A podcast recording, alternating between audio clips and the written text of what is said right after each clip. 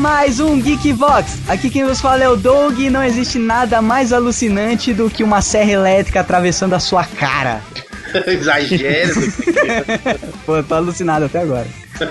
Beleza, galera, aqui é o Dick. E eu não assisti um filme, eu assisti um clipe do Cannibal Corpse. Caraca. E aqui quem fala é Alexandre Calari, atualmente apaixonado pela Jane Levy. Ah, Quem que é a Jenny Leve? É a principal desse, desse filme? É a Mia. Ah, é ela. a Mia, olha aí. Cara. Sinistra, né? Cara, ela mandou muito bem. Vamos lá. Fala galera, aqui é o Rodrigo Maroto. Who is laughing now? Muito bom. E é isso aí, geeks! Estamos aqui reunidos, eu, o Dick, o Maroto, a- o trio de ferro do Geekvox e um convidado mais que especial, Alexandre Calari. Obrigado pelo convite, gente. Show de bola, e a gente tá aqui pra fazer mais um Geekvox sobre terror, mas dessa vez sobre um filme, um filme sensacional. a gente não tem muito o que falar, a gente vai falar de Evil Dead, a gente vai falar do filme antigo, vamos falar do remake que acabou de sair, a gente viu na pré-estreia, Chupa a Sociedade. e vamos cortar muitos membros, decepar muitas cabeças logo depois do feedback.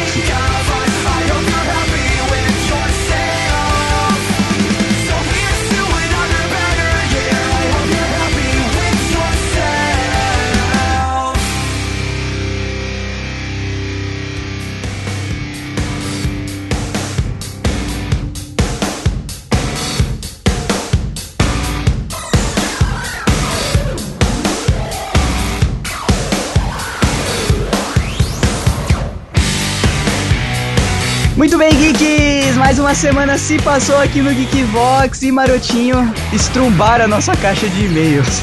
Caraca, estupraram a caixa de e-mail, na verdade, né? Porque eram e-mails grandes ainda. A galera curtiu o programa de fobias e se soltou, cara. E vamos lembrar os geeks, né, Maroto? A gente não lê e-mails gigantes, a gente resume-os. Então, vocês perdem tempo escrevendo e-mails gigantes pra gente. Se você quer ser lido completamente, então seja sucinto em seu feedback. Então, Maroto, antes de ir para o e-mail, que recado que a gente dá pra galera? Pra acessar o Geekvox, é isso? Lembrar o povo que a gente tem um site? É, galera, vamos lembrar o seguinte: nós temos um site que é o www.geekvox.com.br e lá nós temos uma equipe de primeira escrevendo sobre cinema, por exemplo, com a Taina Costa, sobre literatura com o Edu, e sobre redes sociais com a Marcela e muito mais. Então, gente, vamos acessar o Geekvox, porque lá tem muita notícia boa e que vira e mexe vira assunto aqui também. Exato, inclusive ontem o Léo Oliveira, que cuida de séries, ele estreou a coluna dele chamada Fica a Dica Séries. Ele começou com Spartacus, então é uma forma de você ver as informações lá e saber se você quer começar a ver essa série. O pessoal que é viciado em série às vezes quer uma dica e agora tem lá, Fica a Dica Séries, muito bom. Também tem o Sexta Musical, que sai toda sexta-feira. E se você gosta da trilha sonora que o Doug coloca aqui, você vai gostar muito do Sexta Musical, porque é a influência de todo mundo do Geekvox. Isso aí, muito bom. E o Google Glass saiu, mano. Você quer um. Cara, eu, passei, eu perdi acho que duas horas e meia ontem assistindo vídeo de unboxing, vídeo de como é usar, vídeo de pescando com o Google Glass.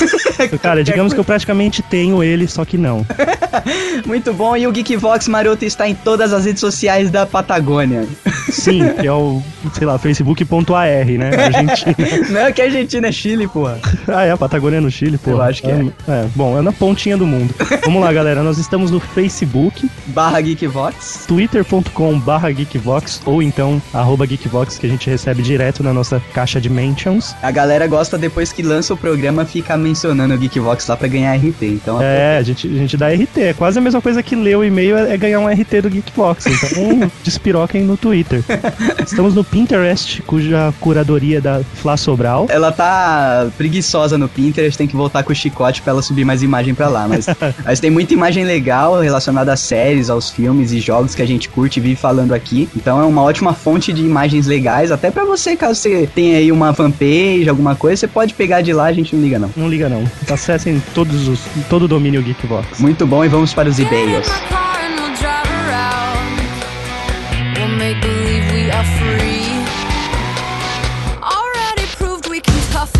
Então, Doug, nosso primeiro e-mail aqui é, acho que é de um novato. Não, não é novato. É o Luiz Antônio Kotrick, ou Kotrich, de Curitiba, Paraná. Muito bom, Paraná em peso. Em peso, cara, ele. O Luiz ele volta a nos mandar feedback. O último que ele havia mandado foi no GV52 Darwin Awards. E ele elogia bastante aqui o nosso trabalho, fala que alegra bastante o domingo dele, a segunda-feira de um trabalhador. Então, né, Doug, nosso muito obrigado aí, Luiz. Realmente nos deixa bem contente. E ele dá uma dica aqui, né, de um outro filme que, é- que a gente não falou. Ah, justamente, no GV57 ele dá uma dica aqui que houve um outro filme que vocês não falaram. Não sei se foi por ele ser muito esdrúxulo ou por não conhecerem. Se trata de O Pneu Assassino. E não precisa nem de sinopse, né? Já podem imaginar a coisa pedreira que é. Nossa, cara, muita coisa de filme trash. Nossa, velho. Pneu assassino. O Pneu Assassino deve ser, tipo, a continuação daquele filme O Carro Desgovernado, que era um Maverick que não conseguia frear, que o, o- pedal de aceleração Ah, é, cara. É, e a deve, mulher ficava dando a volta no mundo com o carro. Tá deve ligado? ser a mesma coisa, só que só o pneu. Sem motor, sem porra nenhuma. É, porque no final, sei lá, solta o pneu e ele continua o filme, tá? Aí ele continua aqui, sobre o GV60, ele completa a história daquela condessa do capeta que o Dick falou, que tomava banho com sangue. Aí ele fala aqui que ela também costumava fazer as pessoas andarem nuas na neve e depois jogava água gelada até a pessoa morrer congelada. Caraca, velho, que merda. Será que aquela, aquela parte do último Batman é inspirada nessa mulher? Que o pessoal? Que o pessoal se exi... ah, era exilo, né? É, Ah, é que é exilado na- no, no- No gelo, né? Nossa, é verdade. Não, não é baseado. tá bom, então. Bom, Luiz, muito obrigado pelo e-mail. Valeu, Cotter, que continue acompanhando a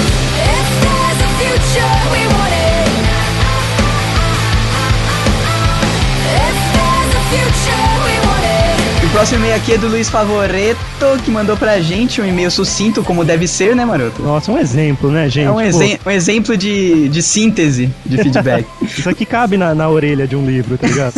Luiz Favoreto, 21 anos, Pedralva, Minas Gerais. Editor visual e técnico em mecatrônica e procura de um estágio. Olha aí. É aí, Se alguém estiver ouvindo. Doug, temos vagas naquele projeto de criação do Geekbot, Ah, é, né? Por que não, né? na versão Iron Man. Ele manda saudações, Geekvox. Lá vem eu encher o saco de vocês de novo. Sobre a Kristen Stewart, o melhor filme que ela fez do começo ao fim, sem dúvida, foi Zatura. Caraca, ele manda um link aqui e ele fala que é ironia. Muito provavelmente deve ser uma merda de filme, então. Eu nem conhecia, pra você ter uma ideia. Sobre as fobias, algumas das minhas: acrofobia, aracnofobia, aikmofobia, tripofobia, medo de morrer espirrando. Não sei se existe nome pra isso e por aí vai. Caraca, ele é totalmente psicopata de fobias, né, cara? Muito bom, cara. Todo mundo tem uma, pelo menos ele tem 20. É. A propósito, quase todo mundo tem tripofobia. Daí ele mandou o link aqui. O que, que é tripofobia, Maroto? Você chegou a ver? Cara, eu não tô lembrando. Eu vou jogar esse link aqui rapidamente. Sem ninguém perceber. Tripofobia se trata do medo, uma fobia relativa a formas geométricas em conjunto. Nossa, cara, Então que podem ser, por exemplo, círculos encadeados, como em corais, por exemplo, ou até mesmo triângulos e outros, É? formas de colmeia. Colmeia, olho de, de mosca. Vixe. Já pensou, cara? Bom, mas eu não tenho, hein? Quase todo. Ele diz que quase todo mundo tem, eu, sinceramente, eu passo. Muito bom, até mais e obrigado pelos peixes. Ele mandou um Play 1. Quem tem fobofobia vive como? Sei lá, cara. Tem, tem umas fobias que a gente. 尽 A gente comentou só porque era o nosso trabalho, porque é uma maluquice foda. Eu gostei do PS2 dele. É, sobre os psikopatas, o Yagami Raito pode ser considerado um psicopata? Quem que é Pô, Yagami? Com certeza, o Raito é, é o cara que, porventura, achou o Death Note, Ah, começou é? a matar geral. Cara, ele é um psicopata sim, meu, garantido. Com certeza, mas a sorte dele é que ele não. Geralmente tá longe, né? Ele nem vê a galera morrendo. Raito. Muito Não, ele bom. mata, ele mata e olha na TV e mata o cara na TV, cara, lembra? é, pode crer. Muito bom, Luiz Favorito. Continue acompanhando o Geekbox.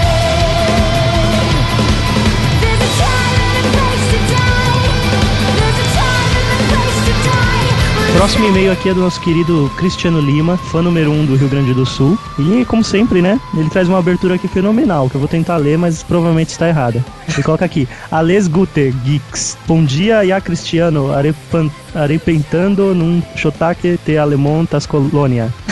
Show pra fazer, o maroto contente, minha esposa irá tata. Eu joguei aqui no Google Tradutor, senhor Cristiano, e coloquei aqui pra ele detectar a língua, ele me disse que era galego, mas em dado momento aqui da tradução, ele me fala que é uma colônia alemã, que é um sotaque de colônia ale- alemã. Ah, deve ser lá onde tem a Oktoberfest lá no sul. É, não, lá em Santa Catarina. Ah. Ele, tá no, ele tá no Rio Grande. Ah, merda. Mas resumindo, ele disse aqui que ele fala num sotaque alemão da colônia pra deixar o maroto contente e a esposa dele irritada. Bom, conseguiu. A gente não vai ler esse e-mail dele, né, Maroto? Porque é um e-mail que ele tinha mandado pro outro feedback, mandou errado no e-mail errado e depois encaminhou pra gente. Cometeu um erro iniciante aqui, mandou pro Geekbox errado. Ele foi garoto e a única coisa que a gente vai falar desse e-mail é que ele manda aqui a escala Harry que a gente vai colocar no post, que é a escala pra você saber se você é um psicopata. É um teste oficial, feito aí por, por especialistas da área, então cabe a todos os geeks fazerem agora. Muito bom, e ele levou a nota 4, né? Isso é quase um psycho. Isso, é. Muito obrigado então, Cristiano Lima, por essa abertura fenomenal. Mas agora o e-mail dele de verdade, Maroto, sobre o GV61. Ah, vamos lá. Ele mandou um outro e-mail, agora pro e-mail correto. Eu puxei aqui um ponto importante pra gente discutir, que ele coloca aqui. Ele fala, no caso, que faltou inspiração nos caster no GV de fobias. Ele coloca aqui, o pessoal estava com jeito de quem passou um pernoite mal dormida. E o legal é que ele não sabe que a gente gravou isso quase uma da manhã, né? É, então, putz, Cristiano, é não dá, né? Não dá pra ser 100% em todos, mas acho que o, o conteúdo em si salvou, né? Exato, Podia cara. estar com uma voz igual a do Dick naquele dia que ele tava doente, mas acho que o conteúdo salvou. Valeu pelo e-mail, Cristiano, e mande e-mails menores pra gente ler completamente. Avisando, né? Lê a gente lê, cara. A gente só não fala no, no feedback, né? Não vai ler no feedback. Exato, cara, mas ler a gente lê inteiro todos.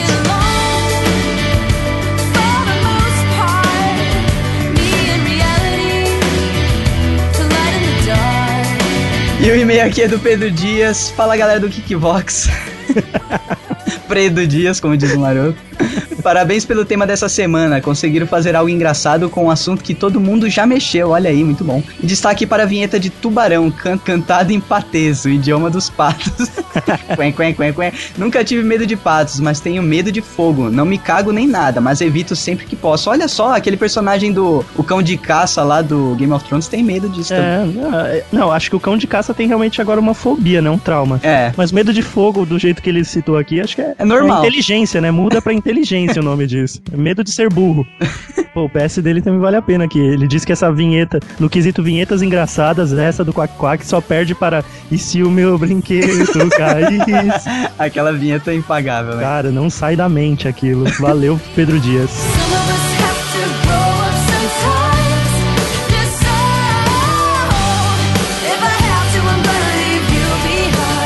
Olá a todos do Geekbox, meu nome é Rodrigo, sim, com Y mesmo, e este é o meu primeiro feedback. Eu já ouço vocês desde não sei quando, porque eu ouço o Geekbox pelo aplicativo do iOS, tudo fora de ordem.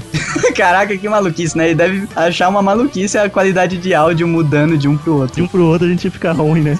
Vamos lá. Acho que o primeiro que eu ouvi foi o do Mario, não tenho certeza. Caramba, o Geekbox 3, não é? É o 2. É o 2? Nossa, maroto zero, porta do podcast mil.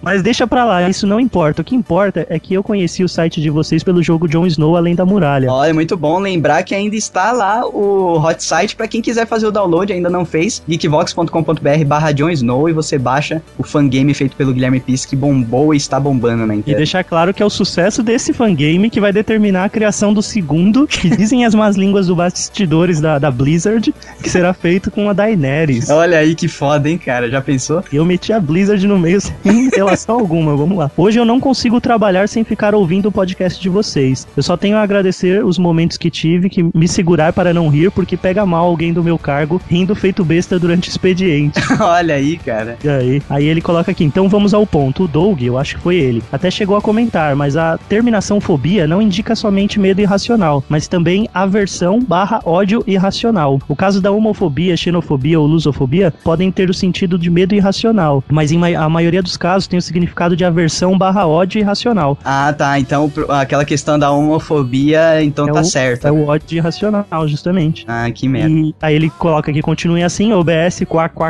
Ele bota- Cara, e o Rodrigo Yoshiuki Tanaka, ele é professor coordenador de um colégio e também é tradutor de japonês pra português barra Olha. português japonês. Muito bom, cara. Cara, sensacional. Muito obrigado aí pelo feedback, Xará Rodrigo. Muito Eu bom. a escrever assim também, com Y.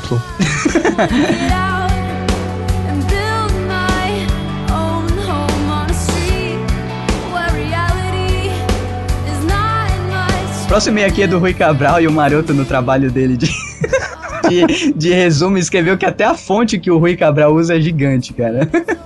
Ele resume aqui que. Nossa, que, que ah, ele falou que tem. Ele mandou uma submecanofobia, cara. Que é o medo de chaproscas submersas, ou seja, objetos gigantes submersos. E eu fiquei com maior medo. Eu pensei, meu, o que será uma chaprosca submersa? E ele mandou duas fotos. E eu já pensando, né? Deve ser um pepino do mar, alguma coisa. Cara, é aqueles navios naufragados que ficam cheios de coral. Não, ele tá zoando que a gente no programa de OVNIs e OSNIs, eu falei chaproque, ele ficou maluco com essa Aham. palavra. Ele criou. Não, eu, fiquei com medo, tá ligado? Pelo nome da fobia, eu pensei, mano, o que será que é? Caraca, muito bom, cara. Submecanofobia. Nossa, Show de bola, cara. muito bom, Rui. Valeu, Rui. Continua acompanhando a gente manda e-mails menores pra gente. Em Arial ler, 12, de preferência. pra gente ler completo, beleza? Valeu.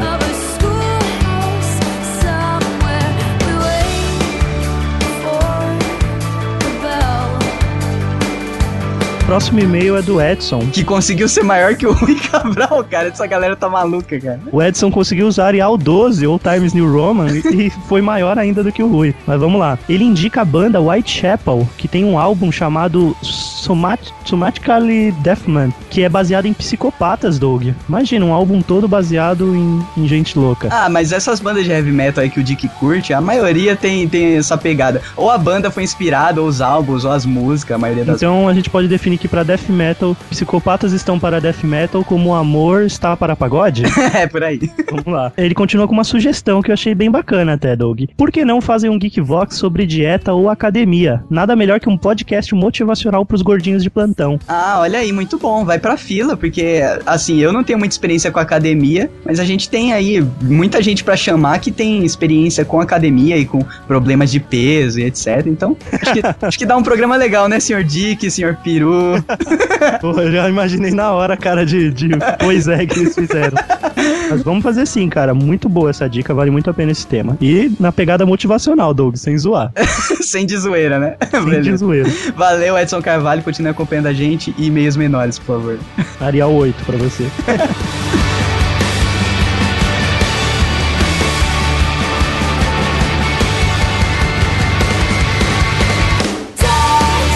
Marcone Avelino mandou e-mail aqui pra gente e ele começou com uma poesia, que eu vou fazer questão de ler a poesia do Marcone, porque ele deve ter levado um tempo pensando nisso. Eu pulei no resumo, admito. A preguiça é nossa, a desenvoltura é dele, a palhaçademia, a folia dox. Muito bom, cara. Folia dox, você lembra o que é folia dox, mano? Cara, não lembro. Eu sei que é um, um nome de um álbum do. Do Fall Out Boy. É isso. Não, mas a gente falou isso lá no Teorias da Conspiração, cara. Folia dox é uma apofenia ou é uma paranoia dividida por duas pessoas. Ó, que bacana, hein? Muito bom, né, cara? Mano, Geekbox é lembrar. O Marconi tentou fazer uma graça com a fobia de palavras grandes, mas no final foi o e-mail dele que ficou enorme, facão nele. Que mal- Agora você vai ficar zoando os ouvintes, é isso? Nossa, cara, ó, Pô. isso não foi eu que disse, eu li o resumo do Maroto, hein, Não, cara? você leu, é você. E você tem que colocar aquele efeito de facão ainda. Daquele. Ele comenta que adorou o GV61, mas depois de ouvi-lo, fiquei inventando comigo mesmo fobias pra lá de escrotas. Como, por exemplo, imagina aí ter medo de ter mãe. Caraca, Caramba, velho. Só quem é de proveta, nem quem é de proveta, né, pode ter esse medo. pode ter esse medo, cara, que tá fudido. E pra finalizar, ele quer discutir aqui sobre o conceito de geração pós-Neymar, Maroto. Olha. Ah, ele entrou no nosso campo. Ah, não, agora vai Vamos apanhar. Lê aí. Vocês dizem que quem nasce após 92 já faz parte dessa geração. Porra, veio contestar dizendo que nasci em 96, odeio funk, não dou o menor valor pra futebol, gosto de música boa e gosto de escutar o podcast Geekbox. E aí, Doug, Rodrigo e cambada toda, onde está seu Deus agora? Caraca, a gente já explicou isso aqui, maroto. Que geração pós-Neymar, você ser um adoro esse termo. Essa merda é uma questão psicológica, é igual ser gordo. Gordo está no espírito, cara. Não é porque você tá com sobrepeso que você é gordo. O problema de ser gordo é, é seus atos. É você chegar em casa e atacar a geladeira como se não houvesse amanhã. E depois ficar de mimimi postando foto no espelho do banheiro falando, nossa, o treino foi puxado. hoje." É, exatamente. A gordice está na- no espírito da pessoa. E a pós-neymarianice também está no espírito da pessoa. Com certeza, você pode ser, como a gente já citou lá atrás, um abarreta geek. Cara, a área não tem nenhum ano ainda e ela não é pós-Neymar. Pronto, pronto, falei. vamos, vamos deixar essa discussão para um, um encontro Geekvox. É, né?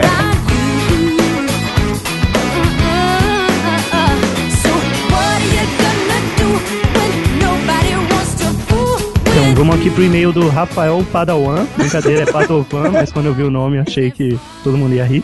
Nossa, você ma- matou o povo de rir. Olá pessoal, eu sou o Rafael Padovan, 26 anos, analista de suporte São Paulo. Acredito que nunca mandei um feedback pra vocês. Se já mandei, não me lembro, porque realmente não é importante. Ô, como assim, cara? Olha, esse feedback é pra falar que piada sem graça é, é a vida. Piada boa é piada sem graça. E tenho dito. Nossa, ele foi simples e direto, né, cara? E ele tocou naquele ponto, cara, que a gente mencionou um, um feedback hater que falava que era zorra total, que Ah, fazia sim, piada sem é, graça. né? E a gente chama o risato, né? Então a gente gosta de piada sem graça. Porque piada sem graça é piada boa. Valeu, Rafael Muito obrigado por nos defender aí, Rafael. É isso mesmo que a gente acredita.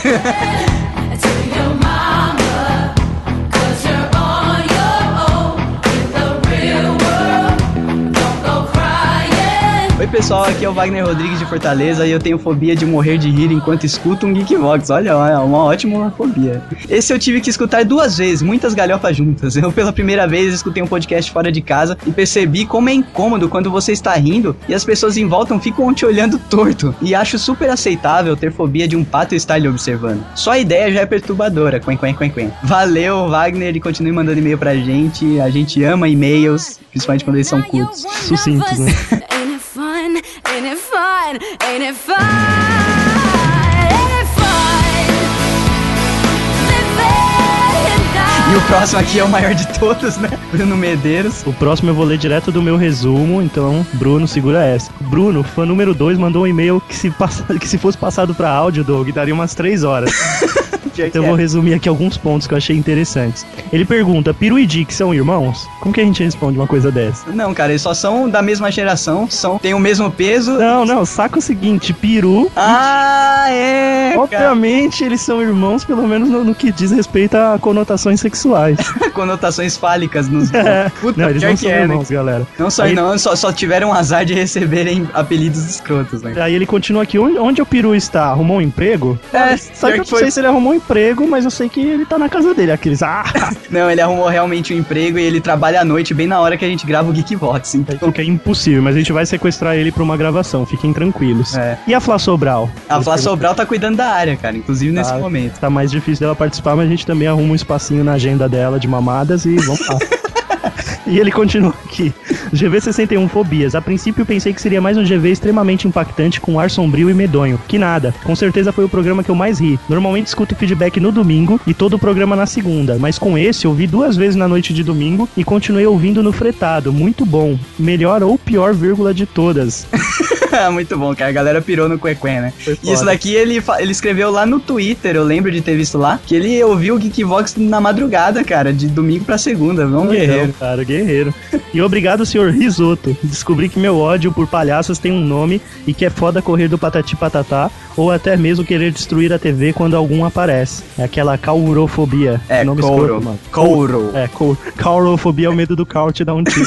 Muito bom, cara. Valeu, Bruno, nosso fã mais saudosista de todos. É, ele, ele falou que ele tem 5 GB de Geekvox no celular dele e que ele ouve todos os programas é, esporadicamente. Ele revisita. Alternadamente. Muito É. bom, cara. Isso daí é, é prova de que é um fã de verdade e que só não teve e-mail lido completamente porque mandou uma chaproca submersa, né? Te próxima virtual. I miss you.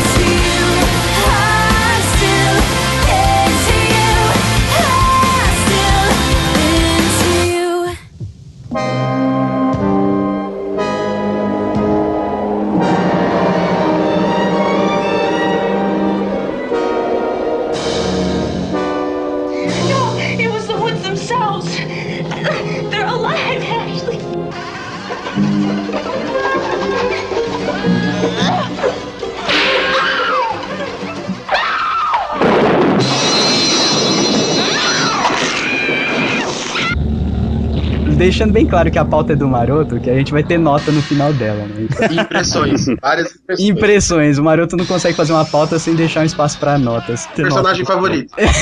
Tem uma coisa que eu não sabia, cara. O Sam Raimi, ele dirigiu o primeiro filme? Uhum. Sim, sim. Ah, você está de sacanagem comigo. Pô. Eu sou fã desse cara e eu não sabia que esse filme era dele. Ele é um dos mestres do terror, bicho. Eu É, muito bom, cara. E, e tem um problema nesse no filme antigo, ao meu ver, né? Que ele fez o que ele fez, por exemplo, em Drag Me to Hell, Arraste-me para o Inferno, que foi deixar o filme cômico. Só que eu acho que no primeiro Evil Dead não era a intenção, mas ficou, né, cara? O terror daquela época, ele tinha esse apelo cômico, né? Né? Você pega, por exemplo, o Fred Krueger. Cara, o- o- é praticamente um comediante assassino, entendeu? É um, é um sitcom com mortes. É, ele é, é bizarro, cara. Ó, mas o primeiro Evil Dead do Sam Raimi é, é até meio maldade falar isso, porque o- ele fez o filme com zero de orçamento, assim, né? Fez tipo do dinheiro do bolso dele. Então, pô, é, os recursos, assim, tem horas que até parece meio humor involuntário, mas É, ele não então. dispunha de recursos, né? Pô, o cara se virou. Exatamente. Ele ainda conseguiu criar aquela, aquela câmera maluca que eles usam nesse filme, que é aquela câmera que sai correndo, né?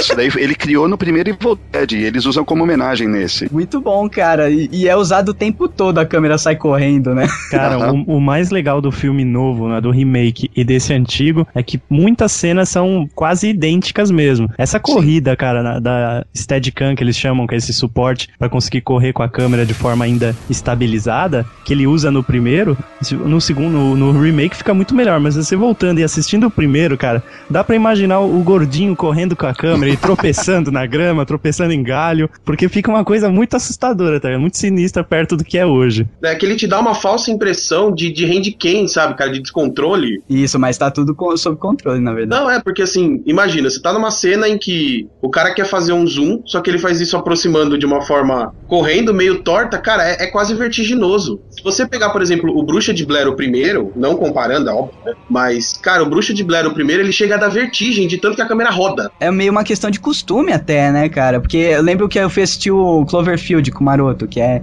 inteiro feito em handcam, né? Assim, é, simulando... Tanto a impressão, é, é mockumentary, né? Mockumentary, simulando o handcam. E, tipo, você vai se acostumar com isso lá depois de quase meia hora de filme, sabe? Porque até então você tá quase vomitando, cara. É muito foda. Mas esses filmes de handcam, eles meio que enchem o saco, né, cara? E primeiro que ninguém treme uma handcam tanto quanto esses caras desses filmes. É, de- parece que é de propósito, Pelo né? amor de Deus, pô, enche o saco. É É um quando chega que no, salva. chega no filme, eles esquecem do, do que a gente faz na vida real. Quando você é o câmera na vida real, você faz o possível pra não tremer a câmera. É, Só que no filme é sempre o contrário, é como se o cara nem ligasse pra câmera, sabe? Porra.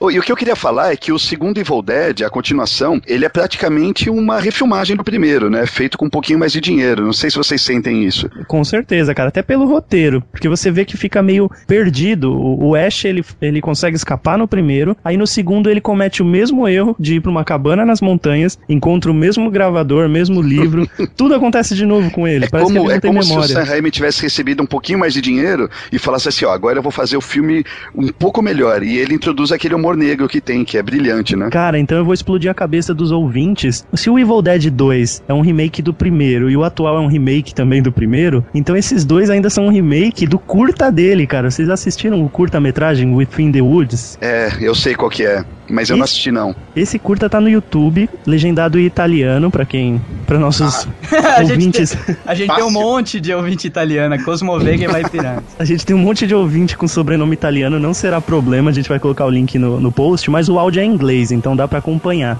E cara, esse Within the Woods é a mesma situação, é uma, é uma cabana nas montanhas e um grupo de adolescentes vai pra lá, jovens, né, no caso. E só que aí lá, se eu não me engano, no Within the Woods é um cemitério indígena, eu não sei se tem necessariamente o Mas cara, tem cenas, a cena em que a menina corre de volta pra cabana e fica batendo na porta tentando abrir e cai a chave no chão e de dentro vem alguém e pega a mão dela, é desde esse, desde o curta tem essa cena exata, cara. Então é tudo remake do remake do remake. I have seen the dark shadows moving in the woods, and I have no doubt that whatever I have resurrected through this book is sure to come calling for me. O Evil Dead, então, é um- uma coxa de retalhos, né? O, Evil Dead são quatro filmes e duas histórias. Ele foi sendo aprimorado. Mas cabe dizer que esse novo não é direção do Sam Raimi, né? Ele é só produtor. Ah, é, justamente. Pô, É, na verdade, acho que é o filme de estreia do cara, né? O cara é espanhol, é... Fed Álvares. Puto, o cara chama Fed. Não dá nem pra dizer que e o cara ele não tinha pede feito nem vários cheira. curtas antes, mas esse é o primeiro longa dele. Caraca, e, pô, estreou com o pé direito, hein, cara? Levando em consideração a bomba que ele tinha na mão. Porque é sempre assim, né, cara? Tudo que vai fazer, hoje em dia, principalmente, tudo que vai ter remake hoje em dia, a primeira reação que você tem é torcer o nariz, né, cara? Porque 80% dos remakes estão cagando em cima dos originais. E nesse caso. Algumas pessoas gostaram mais, outras menos, mas ninguém, assim, acho que unanimemente, ninguém achou que cagaram na cabeça do original, sabe? É, concordo. É, só me corrigindo aqui, a internet é a mãe dos burros. É, na verdade, o cara não é espanhol, o cara- é uruguaio, ó. Nossa, Olha aí, América Latina representando, hein? É importante você falar isso porque a Espanha ela tem já um uma tem uma um cena de horror. é, ela mas- tem uma cena de horror boa, então não, é, não era tanta surpresa. Agora, um uruguaio fazendo isso daí é pro, pro cinema brasileiro ficar esperto porque tá ficando pra trás, né, cara? E eu, e eu ia tecer comentários, né? Não, porque o terror espanhol e tal, ainda bem que vocês corrigiram. É, então, mas é, porque eu, eu nem me surpreendi. Eu falei, ah, beleza, chamaram em espanhol porque os caras mandam bem. Pô, Cara, mas esse- o terror que tem vindo da Europa tem mandado muito bem, né? Tanto o espanhol quanto o francês, cara. Francês eu não. O que que tem de francês que eu não conheço? É, alta tensão, você nunca viu? Não, cara. Alta tensão, mártires. Ah, eles- não, Mártires, Mártires sim. Mártires, Cara, Mártires é o meu tensa. filme. Cara, a gente vive falando desse É o filme. meu pão com pão e circo. Todo programa a gente tenta empurrar Mártires no, no tema. Pra alguém. Porque a gente gosta muito desse filme, o Calari. Putz, é como se fosse. É, pra mim, é, fica só atrás do Exorcista. Pra mim, assim, é o melhor filme de terror ever. Vou Tenso fazer- demais, né? Deixa eu fazer uma abertura aqui, aproveitando que a gente tá falando de diretor, que abriu espaço pra um se. Aí Calari responde esse e se pra gente. Calari, e se o remake de Evil Dead fosse dirigido por Fernando Meirelles? Ô, louco, Falando. cara. Falando aí, já que foi um uruguaio, né? Não tava muito longe de ser alguém top aqui no Brasil. É, mas o Fernando Meirelles, ele já tá meio que fora da cena nacional, né? Se Não, você. eu já imaginei que ele ia colocar quem? Camila Pitanga, Wagner Moura. Wagner Moura tem que tá. Wagner Moura fazendo Ash ia ser bom, hein? Não Pô, vai subir ninguém, eu- nenhum espírito. Ah, eu não consigo, na verdade, pensar em, num momento agora, em um diretor é, brasileiro fazendo um remake. Talvez o Rodrigo Aragão, que é um cara bem trashzão aí, não sei se vocês conhecem os trampos deles. Não, Você cara. já ouviu falar. É, Mar- é, tá saindo agora o, o Mar Morto, mas Mar Negro, na verdade. Ele não, não foi aquele cara que fez o, o cheiro do ralo, não, né? Não, não, não. Tá. Ele lançou o, o dos chupacabras, o mistério dos chupacabras. Ah, ele é bem trashzão é, mesmo. trashzão mesmo. Pô, aí que é legal, cara. Aí que é Tem- legal. é, é, o- é que é o estilo de Evil Dead, né? Trash, gore Isso. total. Total. Ah, cara, já que vocês estão falando de diretor brasileiro que faz um trash bacana, não pode esquecer do Mujica, hein, cara. Sim. Não zoa, velho. O Mujica é muito respeitado fora. Ele e o é, filme cara. novo dele, o- A Morte do, do- do Filho do Demônio, é o capeta que ressurgiu e remorreu. Esqueci o nome da porra do filme agora. morreu é foda. Ó, já É é lá de remake, 2007, então, você tá falando, né? Isso, do último filme dele, é que ele fechou a saga do A Meia-Noite Encanadei no Teu Cadáver. Cadável, cadável. Cadável. E, cara, o filme é muito bom, velho. É um trash muito foda, cara. É muito bem feito. É bem feito mesmo, eu não tô zoando. É o Então, Encarnação do feito. Demônio. Isso, hein? ele é, ele é muito bem feito, ele é amarradinho. Cara, não é um zoado, dá pra assistir de ponta a ponta. Quem gosta de trash, eu recomendo. Ele ganhou esse status lá fora justamente porque ele congelou a parte boa daquele trash anos 80, que a gente fez até um programa já sobre isso. E ele congelou, cara, e a galera que estuda cinema assim adora essa porra. O José Mujica Marins, José do Caixão, ele vem desde 1960. O A Meia-Noite Levarei Sua Alma é de 61, cara. Ele e o Romero É. juntos, né? E o, o grande Cara, lance é que quando você assiste esse filme antigo dele, os primeiros, assim, e você contextualiza pensando que naquela época ele tava fazendo esse tipo de cinema, era uma coisa muito punk, muito audaciosa, cara. Por isso que ele é tão respeitado. E ele fazia sem grana total, né? As Total, histórias dele era total. tipo, era muita raça e pouca, pouco equipamento, Não é cara. fácil, né? Como hoje que tem Ancine pra bancar. Ancine. Como se a Ancine, nossa, bancasse só coisa Ah, da banca, hora. banca só os, os bem arrumados, É, né? pô, Eu vou cara, falar uma coisa, fazer terror é uma coisa difícil, viu, cara? O, o Walter Salles, por exemplo, puta cineasta brasileiro, fez aquele Água Negra com a Jennifer Connelly, é uma porcaria, É uma cara. merda, é uma merda. Porque tem uma, tem uma linha muito tênue ali entre o terror e o horror. Terror e o suspense, né, cara? E o original, o japonês lá, é foda, é do cacete. Ah, é- o Japão é outra cena foda de terror Ah, também. mas é, o Água Negra pra mim faltou roteiro, cara. Será? Não, não foi porque assim, se você pegar a fotografia, a interpretação, é, locação do filme, tem, cara, tem, tinha tudo pra dar certo. Só o roteiro que começou a ficar black. Ou seja, faltou o básico. Mas olha o roteiro do Evil Dead, olha o filmaço que dá, cara. O, roteiro- Cara, o Evil é- Dead não tem roteiro, pô. Cara, vamos Ah, abrir pro Douglas falar é- o plot. Fala aí, Douglas. Olha o plot do Evil Dead. Resumidão. Vai falar, falar de qual? Do, do primeiro ou do segundo? Não tem muito. Tanto faz, todos Você ao viu, que eu mesmo. escrevi, o- você viu que eu escrevi o plot do segundo ali de uma forma bem direta, né? Cara, são cinco amigos que vão pra, pra uma cabana Não, leva, afastada. lê, lê da forma que tá aí, ó. Tá Ah, bem tá. explicado, ó. Ash leva a nova namorada para uma cabana. Toca a fita do professor, desperta monstros, namorada possuída, filha do professor e amigos dela chegam mortos final. I have seen the dark shadows moving in the woods, and I have no doubt that whatever I have resurrected through this book is sure to come calling for me. Basicamente colocar cinco pessoas e cada uma ir sendo possuída em seu tempo e eles lutando entre si, que é aí que eu acho que tá a parte mais sinistra desse filme, é, desse plot, a parte, vai, a parte subjetiva do plot, porque a parte objetiva foi isso que o Maroto escreveu. A parte subjetiva, cara, é aquela coisa de pessoas que são amigas, que são muito próximas, fazendo coisas é, muito absurdas assim, você ter que decapitar um amigo seu, sabe? É uma coisa muito pesada. Se Por você... acaso é o sucesso de The Walking Dead, né? Você Exatamente. lutar entre si, né? Exatamente, cara. De que- qualquer filme de zumbi, né? Né, justamente. é. Eu Deixa de ser que- aquela coisa de o demônio contra o grupo, né? Na verdade, é o, o demônio faz o grupo se voltar contra eles mesmos. Isso é foda. Ah, eu diria que a maioria dos filmes gore são assim. Você pega, por exemplo, Zumbis na Neve. Alguém já assistiu? Lá vai o. É sério, é um filme norueguês, velho. É bom pra caralho. Ô, Calari, a gente fez um programa só sobre terror trash. O Dick não conseguiu participar, tava ocupado. Agora ele vai despejar tudo que ele queria ter falado naquele programa, cara. Não, eu só, só estou citando, só tô dando referências pra galera diversificar. Porque esses, com certeza, vocês não falaram no programa, porque é trash Não. demais pra alguém. Zumbis na neve, deu o plot, Dick. Cara, é um grupo, se eu não me engano, são cinco ou sete pessoas, é sempre número ímpar. É, né? Não pode ser par, senão não dá graça. É, tem que ter um pra sobreviver e um número par morre, né? E o número par morre. Esse, esses caras vão pra uma cabana na Noruega, aí eles acham nessa cabana uma caixa com ouro. Olha. Só que era ouro nazista. Hum, então tava. É, tava com um selinho lá da, da, da Alemanha nazista e tal. Tava E zicado. aí, é, e aí começam a aparecer zumbis da SS Hum. e matar os caras. E os caras vão se infectando e um tentando matar o outro, e os zumbis tentando matar eles, porque os zumbis querem o ouro. Claro, é a primeira coisa que um zumbi procura assim que ele retorna. Assim que ele Então, retorna é ouro. velho, o filme ele é muito nonsense, ele é só pelo sangue e pelas mortes. Mas ó, tem uma cena no filme que é muito foda, velho. Eu vou contar porque ninguém vai ver essa porra mesmo.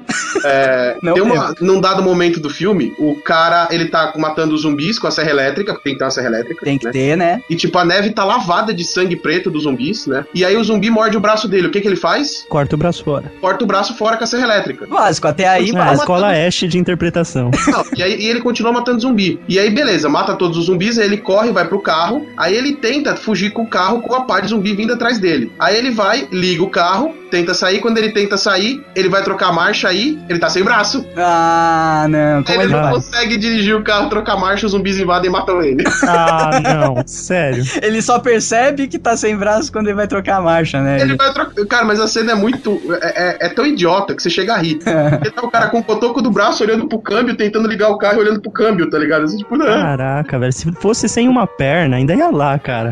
Mas um carro dá pra, dá pra guiar, pô. I have seen the dark shadows moving in the woods, and I have no doubt that whatever I have resurrected through this book is sure to come calling for me. A opção de nome do filme Evil Dead, o primeiro, que vocês mais gostam aí da lista, eu queria que vocês pudessem falar aí. Ah, o quê? Entre uma noite alucinante e a morte do demônio? Não, entre Uma Noite Alu- Alucinante, que foi pro Brasil, foi a versão, inclusive, pra TV, Ah, tá. e eu coloquei na lista aí na pauta Ah, o nome tá. em outros países. Eu queria saber de vocês qual é o, o que mais combina com o filme. Cara, A Noite dos Mortos Vivos. Que merda é essa, cara? Isso daqui não, é, não era Isso um. não é Romero, né? Não é um nome patenteado, isso aqui? Pra eles colocarem em Portugal? Desse... Eu acho que não, velho. Porque, como é em outro idioma, Nossa, cara. né? A Noite dos Mortos Vivos. Valeu, hein, galera de Portugal. Tudo a É ver. isso porque, assim, os caras nem, não necessariamente estavam mortos quando foram possuídos, né? Não, eles não. Tão longe de ser. Tá longe de ser um filme de zumbi. A gente tem que deixar isso bem claro. É um filme de possessão, é demônio, não zumbi, caralho. Olha aí, o Calari que escreveu o Apocalipse Zumbi pode, pode nos ajudar numa peleja com o Dick, hein?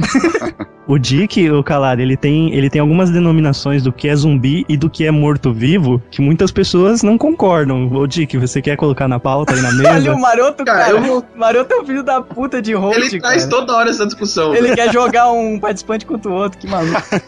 Mas eu tenho as minhas convicções de que zumbi é uma coisa, morto-vivo é outra. Tá bom, explique rapidamente, por favor. Vamos retomar o Zumbi é alguém que estava vivo e morreu e voltou. Isso, Confere. é, isso é o quê? Isso é um zumbi. Zumbi. Tá, Beleza. então, por exemplo, você pegou um vírus e morreu. Você foi mordido por, por um zumbi que tinha o vírus, morreu. Você foi ah, afetado por uma coisa química, morreu e voltou. Você foi possuído pelo demônio, morreu e voltou. Aí você é um zumbi. Ah, Um morto-vivo, ele já estava morto. Ah, por causas que não estão relacionadas Estão ao... relacionadas ao vírus do zumbi. É aquele que sai debaixo da terra com a mão, né? Isso, é o do Romero. O cara já estava morto, aí ele volta da terra, sai da tumba e, e continua a fazer o que ele fazia. agora, pra encerrar de uma vez por todas esse assunto, com a palavra Alexandre Calari, se ele concordar, eu não trago mais à tona essa discussão. Vamos, vamos voltar pros nomes dos Opa, filmes. deixou em aberto, hein, Dick? Opa, tem coisa errada na sua teoria. Ai, ai, ai. Bom, o nome que mais me chamou a atenção é La Casa, na Itália. Sério, você senta, assiste o filme inteiro na produtora lá, aí per- perguntam pra você do que se trata o filme, você vira e fala de uma casa. É, né? Como se fosse a Casa Monstro, sabe? Da DreamWorks. Sei lá, cara. Mas se você pensar o título em português, velho, Uma Noite Alucinante. Pô, foi bem alucinante. que foi, que foi uma noite. Tudo bem que foi alucinante. Mas concorda que, tipo, dá a impressão que o Michael J. Fox vai aparecer no filme? É, cara. tipo, é um filme de comédia, sessão da tarde, tá ligado? É. Essa galerinha aprontou altas alucinações na cabana numa noite. Não, pior que Uma Noite Alucinante parece que é um filme de balada, sabe? A galera saiu pra se divertir à noite, sabe? E de onde eles tiraram a morte do demônio? É do 2, o 2 virou a morte do demônio. Não, é do, do Dois nome e- Evil Dead, não é? É, Eu acho que, é, cara, Uma tradução tosca ficaria isso, né? a tradução bem, bem livre, né, cara? O, o mal morto. O mal morto vira a morte do demônio. Morto mal, a- a- o, o- o- sei lá. Mas é, vem Será daí. que não? Será que não vem daí? É, não, não. O que eu quis dizer é que não, não, não tem nada a ver, cara. Nesse novo ainda colou melhor, né, cara? Colou melhor porque no final ali tem uma morte de um demônio, né? Porque É, pode crer. agora. É, mas no, no, no primeiro Ash não consegue escapar também? Ele não, não larga o demônio lá e. Então, mas é, No, primeiro, tem uma falha imensa, inclusive. O O primeiro é mais. primeiro é um primeiro é mais uma fuga do que é, matar, né? No, no remake, ele realmente. A menina realmente ela vai aos, às vias de fato com o É, então, porque no primeiro e no segundo e no terceiro, ele mata as pessoas possuídas. Isso. Agora no remake, ele mata o demônio finalmente. Isso, ele ma- mata o dono da porra toda, sabe? O boss. Tem até um nome, Dick, que você mencionou, acho que na pré-estreia, quando mostra no livro, inclusive, acho que é Shaitan, alguma É. coisa assim. É, então. É um nome, é um nome árabe, oriental, sei lá, pra, pra É um é? nome, se eu não me engano, é, é, cara, dali do Oriente Médio eu não vou lembrar qual a língua exatamente. Não, Eu- não chega a ser hebraico, mas é alguma coisa dali da região. É, Shaitan significa inimigo ou opositor. Isso, é inimigo. Só isso, mais nada. Não tem É, nenhuma então. conotação com Do- capeta. Durante a minha pesquisa eu achei um trecho que falava que os jeans eram demônios, não sei o que lá, e emissários de Shaitan. Aí, aí eu entendi a diferença. né? É que na verdade, cara, um Jin, ele não necessariamente é ruim, entendeu? Ele tem a índole dele. É, ele é ruim se ele quiser, né? É, se ele quiser ser ruim com você, ele vai ser. Aí Ele pode ser sacana, ele pode não ser, depende, vai da índole do Jin. Não é igual um Tem demônio. histórias. Demônio Não, é. necessariamente tem que ser do mal. Tem histórias da, daquela região ali da Pérsia, da Babilônia, que foi onde foram criados os Jins, né? O mito do Jin, e que eles ajudam as pessoas. Por exemplo, no caso do Aladdin, ele encontra um Jin, que é um gênio, Gente boa. e ele ajuda ele. Não é tão gente boa quanto o do desenho, né? É, né? No, no desenho. mais padrão, né? Mas No É, normal. desenho, ele ajuda ele. Só que essa Eu não história entendo- dele. Essa história Não, eu dele. ia falar que eu não entendo uma coisa nessa história de gênio. Como é que. Por que, que quando esses caras encontram um gênio eles têm direito a três pedidos? Você não pede assim, tipo, é, eu quero pedidos infinitos. É, então, mas ele tem direito a três 10 pedidos, mas tem umas regrinhas que é justamente Ah, pra mas eu você não... trollar o gênio, entendeu? Mas onde tá o asterisco que indica assim? É, então, nas histórias mais antigas, né, as originais mesmo da, da, da Pérsia, é, não são três, é um desejo. E o- uma coisa que você não pode tentar fazer é escravizar o Jin de novo. Então você pode, por exemplo, pedir mil gênios. Eu quero mil gênios. Então, não porque você vai estar escravizando o espírito de novo. E, Mas eu ah, tô o pedindo Jin- mil gênios diferentes. É, Não, o grande problema é que assim, o Jin, ele é uma entidade, vai, ele é um espírito que foi selado em um invólucro. Então não necessariamente é uma garrafa. Ele foi selado em algum lugar, uma caixa, pode ser uma garrafa, um poço. E ele ficou Mas não era uma lâmpada, uma lâmpada mágica? Não, não, isso daí virou no. Na... Não, Pode... não, é que a lâmpada, aquela lâmpada de óleo, ela pode ser usada para selamento também. Mas a história original não é, não é só lâmpada, né? Isso Não, é garrafa. É garrafa ou anel. Gênio da garrafa, exatamente. Tem histórias em que o Jin ele tá preso na pedra do anel. Aí quando você quebra a pedra, ele sai. E quando o Jin escapa, ele te concede um desejo porque você libertou ele. Então é um pagamento por você ter soltado aquele cara. O que ele vai fazer depois que ele foi solto não é nada bom. Porque se prenderam o cara é porque ele tava fazendo merda. É, Aí, aí você tá. soltou ele, ele te dá um desejo e assim, ele vai realizar do jeito que ele quiser.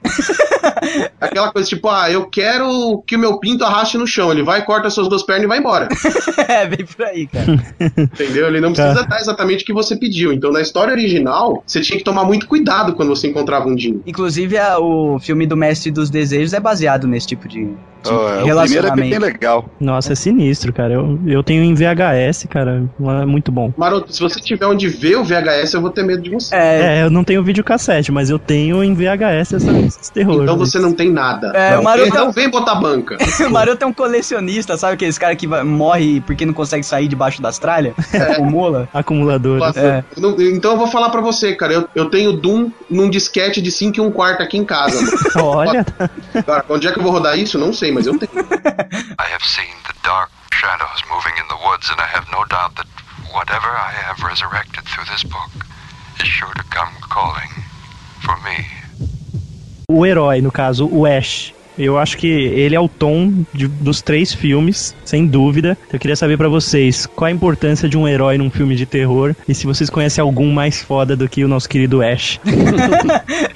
Você acha ele fodão, né? Tá esperando ele jogar um Pokémon qualquer hora ali. Você sabe que a forma como eles, eles subvertem, eu não vou entrar em detalhes, mas a forma como eles subvertem essa lenda do Ash no filme novo foi uma das coisas que eu mais gostei, né? O resultado final que eles dão pra coisa. É, porque eles saíram daquela mesmice de ter o, o herói certinho, né? Porque É, a- e, não, e eles te Tipo, pegam de calça né? curta, porque você tá esperando uma coisa e acaba acontecendo outra. Isso foi muito legal. Eu percebi que eles meio que dividiram, eles, eles dividiram o Ash em várias pessoas, né? Porque coisas que acontecem só com o Ash aconteceram, tipo, dividido. Por exemplo, perder a mão, a mão ficar maluca, aconteceu com uma menina. Exato. Depois, X outra coisa, aconteceu com outro. as referências elas foram usadas, mas não necessariamente seguindo os mesmos personagens. Isso eu achei foda pra caralho. Até porque pro cara sobreviver a tudo que o Ash sobreviveu, teria que ser o Chuck Norris, né? É, tinha que ser naquela época, né, que a gente engolia esse tipo de coisa. E o engraçado é que isso até me assustou, que eu cheguei até a comentar com a Dani quando a gente tava assistindo, que no trailer eu vi uma menina cortando a mão fora com a serra elétrica, lá com a, com a desculpa, com a faca elétrica, né? Isso, faca de carne. Aí, na minha cabeça, né, pensei, bom, então o novo Ash, na verdade, é uma menina. Eu já montei na cabeça. É ela a vai- Ashley, né? Daí É. confundiu mais ainda a sua cabeça. Aí eu pensei, bom, ela vai cortar o braço, ela vai encaixar a serra elétrica ali, ela vai usar a 12, ela vai fazer tudo, tá ligado? Aí me surpreenderam que, na verdade, é, é dividido, né? Não tem um protagonista em si. É muito foda, cara. Acho que isso foi o mais legal do remake, inclusive, porque todos os personagens foram muito bem explorados, todos têm o seu tempo em cena. Assim, no final, claro que ficou o Ash e a irmã dele, beleza, eles tiveram um pouco mais É, de que, tempo. na verdade, ele não é o Ash, aquele cara. Ah, não, É outro nome. é outro nome, mas ele é o Ash. também não deve dedurar o, o final do filme. Mas ele é o Ash, porra. Não, mas ele não é o Ash. Ele é o Ash. Ele não é, não, cara. ele não é o Ash. Ele tem outro nome, mas ele é o Ash da Não, ele, história. Não. ele não tem toda a carga que o cara tem. Não, não chega nem perto. Não existe Ash no novo, essa é Ah, a verdade. cara. Não, não, teria a- como. O cara foi pulverizado. Não Só porque o cara não tem mullet. Cara, nem Gerard Butler conseguiria ser o Ash gritando Esparta, tá ligado?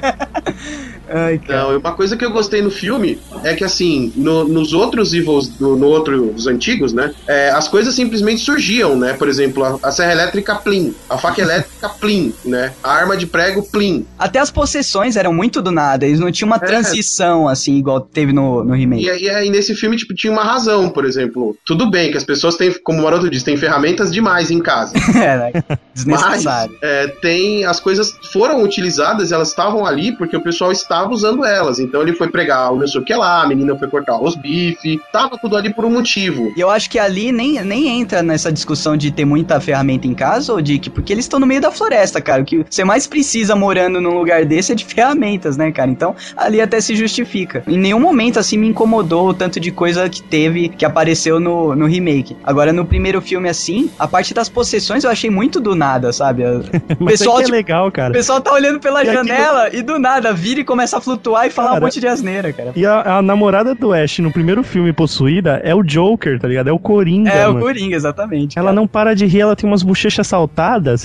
Não- parece que ela tá rindo o tempo inteiro. E ela fica de fundo, é realmente a, a construção de som desse filme, do primeiro filme, é tipo, vai, a gente tá acontecendo alguma coisa aqui e ela tá rindo de fundo. Tá acontecendo outra coisa aqui e ela tá rindo de fundo. Pode estar tá lá na floresta, o inferno pegando lá na floresta, dá pra ouvir a menina rindo debaixo daquele alçapão maldito, cara. I have seen shadows moving in the woods, and I have no doubt that whatever I have resurrected through this book is sure to come calling for me.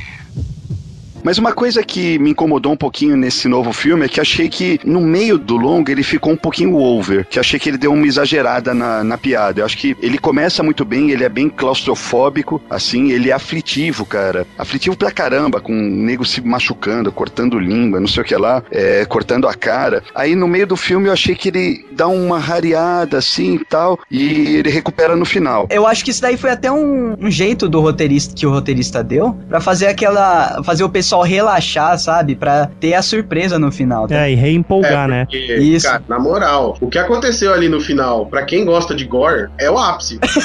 Muito Tipo, bom. O Dick faltou levantar e bater palma, né? É o melhor jeito de matar um demônio, cara. Isso sim é a morte do demônio. Não, não. eu agora- estou- agora me eu explica uma falando coisa. de chover sangue, velho. É, Ah. sangue foi de, Filme foi de gore que chove sangue, é tudo, cara. A Mia, que é a personagem principal lá, ela entra debaixo da água fervendo do chuveiro, queima a cara inteira. Depois ela corta a língua no meio, ela se detona inteira, cara. E aí quando o diabo sai dela, não tem mais nada. É, exatamente, cara. Que Isso, bosta é essa? isso foi foda, Ah, cara. isso aí é o, é o princípio terreiro, cara. Você Ela não tá entra- nem suja, cara.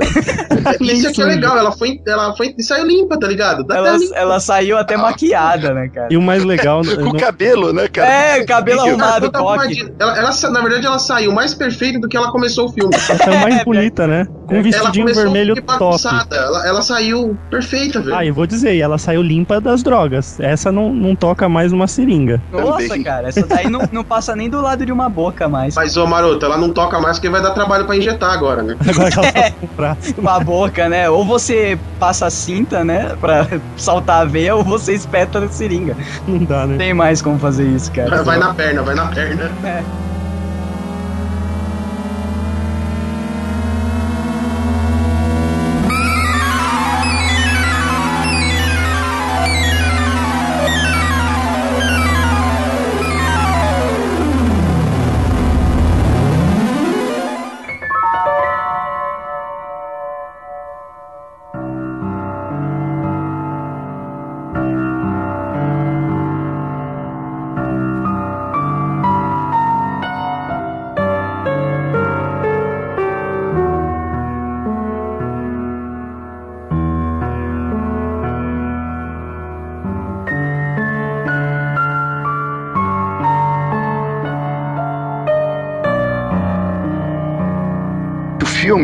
tem um orçamento alto, ele custou 17 milhões. Pros padrões de Hollywood, isso É daí é, um, é É um filmeco. É um Cara, pros padrões de a viagem de Pi, isso É? aí não é nem o tigre.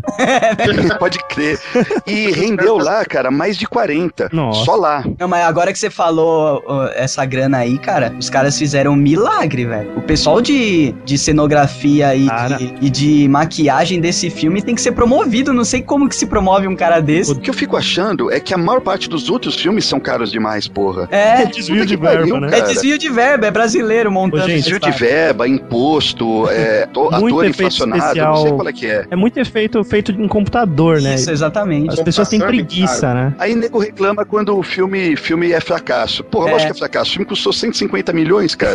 É, quantidade de gente tem que assistir essa porra? Cara, É. mas eu vou, aproveitando que a gente falou isso de cenografia, como foi feito, eu encontrei vídeos do making off do, do remake. Cara, e é um cuidado extremo, sabe? Eles têm, eles fizeram umas jogadas de câmera assim de inversão e tudo mais, e no making off você vê o cuidado dos caras. Pra vocês terem uma ideia, no começo, quando o Jeep vermelho chega na cabana, eles tiveram que pegar panos pretos assim, gigantescos, cara. Imagina um negócio acho que uns 8 metros de comprimento cada um e içar nas árvores pra escurecer o lugar. olha aí. Pra você ter uma ideia, cara, do, do esforço dos caras. Não, fora essa parte de, de fotografia, assim, a cenografia em si, que é aquela- a montagem da cena pra é, relembrar, pra você ter flashbacks do filme antigo, né, cara? Quando eles chegam lá e vê a casinha e tem aquele banco ali do lado, cara. Nossa, eu tive um mini orgasminho ali, porque é realmente os caras tiveram o esmero de refazer vários lugares que aconteceram o primeiro filme da forma mais fiel possível, sabe? Até Legal isso. deixando a fotografia um pouco, um pouco mais escura do que precisava,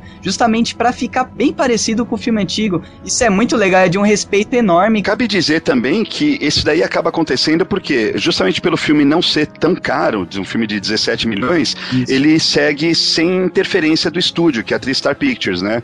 Então a produtora, que é a Ghost House, é, Ghost House é uma produtora super tradicional, eles fizeram Muito 30 Dias boa. de Noite, fizeram é, a série O Grito, tinham feito aquele Possessão mais recente, Sim. É, então, puta produtora que sabe o que tá fazendo, né? Eles podem seguir fazer o filme do jeito deles, sem nenhum engravatado enchendo o saco, né? Cara, você me deixou com uma pulga atrás da orelha agora que a gente pode começar a escolher filme pra ver de acordo com o baixo orçamento, cara. Porque as pessoas vão, vão colocar muito mais coração naquilo e vão ter muito menos interferência da- das distribuidoras, né? Porque as distribuidoras vão estar cagando pra aquela merda. A gente dá aqui, ó, uma esmola pra vocês, vai brincar de fazer cinema e solta essa porra, sabe? Vídeo novo Robocop, né? Que o próprio diretor, o Padilha, Tá puto? com, com, né, confessou pro Meirelles que tá puto porque ele não consegue fazer uma cena sem que os, os executivos mudem. É, cara, ele tá, ele tá assim num nível de estresse inacreditável. ele, Ele ele tá num nível que ele falou que não faz mais. Não Nunca faz mais mais. quis em de Hollywood. falar isso publicamente, né, cara? É, cara, é foda. Imagina, cara, porque o pessoal injeta dinheiro, eles querem ver retorno. Daí eles começam a pensar que eles sabem de tudo. E, e foda-se a, a porra do cineasta que estudou, que tem referência, que o cara é fã do que faz, sabe? Foda-se, a gente quer saber do dinheiro. E acaba atrapalhando, né? E é um tiro no pé desses caras engravatados, inclusive. Cara, É, hoje existe- em dia, cara, se você não é um cara fodão, tipo o Christopher Nolan, assim, você Isso. não tem controle criativo total, cara. Isso é uma É merda. uma merda, cara. Tá ficando feio, assim, o cinema. O cinema tá muito dependente de remakes, apesar desse ser um bom, a maioria sai uma cagada foda, que é só pra ir na- no hype do nome que o filme antigo já tem, né? Tá muito Uhum. em cima de remakes e muito em cima de, de continuações, assim, de coisas que não, não vale mais a pena continuar. tá? A É, criatividade tá bem fraca. 59. É, cara, Jogos Mortais realmente não vale a pena continuar, cara. Não Nossa dá. senhora. dá mais. Jogos Mortais, acho que eu parei no terceiro ou quarto. E foi um que começou exatamente como esse remake, né, cara? Com um orçamento baixíssimo. E Baixíssimo. uma, e uma ideia foda na cabeça e muita Primeiro do paixão. cacete. É, e muita paixão na hora de fazer, cara. Você vê, vai entrando dinheiro, vai cagando a porra da produção, é incrível.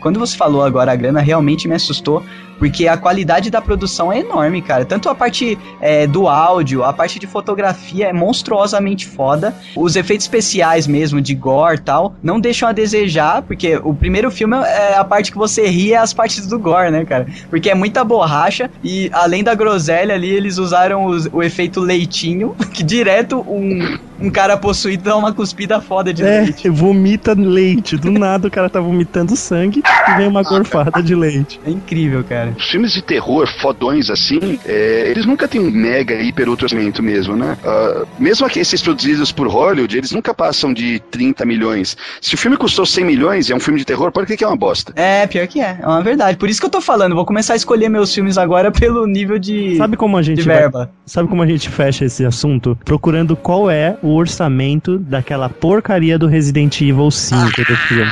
Com certeza, a gente vai olhar, deve ser 50 milhões. Por quê? Porque eles querem colocar zumbi nazista de moto. e explodir metade de um quarteirão. Falando de zumbi, o Madrugada dos Mortos, que é uma refilmagem boa pra caralho, com o Zack Snyder dirigindo. Acho que custou 28 milhões, se eu não me engano. É pouco, cara. Viagem Maldita, que é o filme de estreia nos Estados Unidos do daquele cineasta, o Alejandro Arra, que é foda, foda, foda. Não, pera aí que eu Refilmagem tô- do filme do Wes Craven. Eu tô É, anotando custou esse aí. 15 milhões. Eu tô Nossa. anotando esse daí. Qual que é? Viagem Maldita? Viagem Maldita, você nunca viu? Não, eu tô anotando. Cara, foda demais. É um, é, a refilmagem é de 2006 e é um filme que era do Wes Craven, que é o criador do Freddy Krueger. Nossa. O original chama-se, ah, foi traduzido aqui como Quadrilha dos Sádicos. Muito foda. Nossa. Em inglês é The Hills Have Eyes. Nossa, eu, eu acho que eu já vi o, o- a capa do antigo, que um do, a capa do antigo é um cara, um cara branquelo careca. que é um, Isso, que é um isso, dos vilões, famoso. um dos vilões mais famosos assim, sabe, de filme, acho que Mad Max e outros, Sim. que eu mais tenho medo desse careca. Na- Graças Esse a Deus cara, ele sumiu. Ele, não tem pelo nenhum no corpo, né? Ele é, É. ele é uma aparição. Um dos assim. olhos é meio esbugalhado. Ele faz aquele filme Garota Nota Mil, que os meninos imprimem uma mulher. Isso. Cara, eu isso tenho um pânico desse, desse vilão. Eu tenho muito pânico. Olha, respondendo aqui ao que eu levantei, o nosso querido Resident Evil Retribution, que é o 5, ele gastou 65 milhões de dólares Pra fazer aquela cagada. pra arrecadar 42. Meus parabéns. É uma boa forma de gastar dinheiro. Podia ter dado pra mim. É, queimar dinheiro, jogar dinheiro no ralo, literalmente, cara. Parabéns, vocês gastaram 23 milhões ali, jogaram no ralo 23 milhões, né? Ah, mas isso é o que dá. Diretor bota a mulher pra fazer o filme. É, né? Não dá, vamos deixar até de lado que a gente falou que nunca falaria desses filmes do Resident. e a gente já falou umas 15 vezes. já. É, né, mas pelo menos a gente Olha, sempre tá o, falando único, mal. o único que eu acho que salva ligeiramente é o terceiro, que é dirigido pelo Russell Mulcahy, o cara que fez o Highlander. Ah, não é, não é dirigido pelo, pelo marido da, da, protagonista? Não. Pelo Paul Anderson, não. Paul Anderson, ele dirigiu os dois primeiros, né? Depois ele assumiu como produtor. Ele é produtor da série inteira, viu? Mas o terceiro é o, é o menos pior. Mas continua sendo uma merda, viu? Eu brochei tanto no primeiro, cara, que eu. Ah, o primeiro. Vamos, vamos pular já. É, esquece, cara, esquece. Não, era Evil Dead, né? É, Evil Dead. A edição, cara. O primeiro filme, ele é lento demais. Assim, a gente assiste porque a gente quer ver a referência e tal. A gente quer reassistir, né? Porque a gente quer lembrar e ter a referência do antigo. Mas, cara, é três horas pro cara descer no, no alçapão depois que eles abrem, que, a- que o alçapão abre sozinho. Eles ficam olhando um pra cara do outro durante cinco horas, cara. Daí desce e fica o barulho dos passos, como se tivesse 80 degraus aquela porra daquela escada. Daí eles olham um pra cara do outro, daí o cara faz uma piadinha e resolve descer. Até ele descer lá embaixo e levar o susto do amigo dele. Isso, tipo, levou quase 20 minutos do filme, cara. E é coisa que no, no remake, que é a linguagem totalmente modernizada, em 20 minutos já aconteceu coisa pra caralho. Umas três pessoas já ficaram possuídas e já morreram e já voltaram, sabe? É inacreditável, assim, a diferença da, da linguagem, né? Eu fico maluco como que a gente assistia esses filmes e não reclamava disso, né, antigamente. Era uma outra visão que a gente tinha. é, o andamento que a gente tinha antes era diferente. Pega, por exemplo, é, filmes de ação, por exemplo, Robocop. Isso. Cara, demora uns 40 minutos pro filme engrenar. É, cara. Hoje em dia eles usam muito o discurso, não sei se é de Platão, não sei, é um desses filósofos foda que ele criou um, um sistema de discurso que é o exórdio, que você, você primeiro prende a atenção do telespectador, daí tem a narração, que é o que acontece no meio, e a peroração, que é pra fechar com chave de ouro, né? Que no, no caso é a serra elétrica atravessando a menina lá no novo. E se você parar pra pensar, como que começa o remake? É o demônio, ah, ele sendo caçado lá, a menina que tá possuída, né? Que é o que ficou na casa lá, que ficou adormecido na casa, que depois eles vão despertar com o Necronômico. É toda aquela cena frenética dela sendo perseguida, sendo amarrada e zoando o pai e o pai botando fogo nela, né, cara? É uma, uma cena tão forte assim que poderia estar no final de um filme mais fraco, assim, né, cara? É uma cena muito foda que é justamente pra você prender sua atenção e você ficar ali já frenético desde o começo do filme. No filme antigo, cara, é aquela lenga-lenga deles na estrada, de carro, conversando. E é é uma conversa boba, sabe? Meio Scooby-Doo. Parece é, diálogo do Scooby-Doo, sabe, cara? É foda.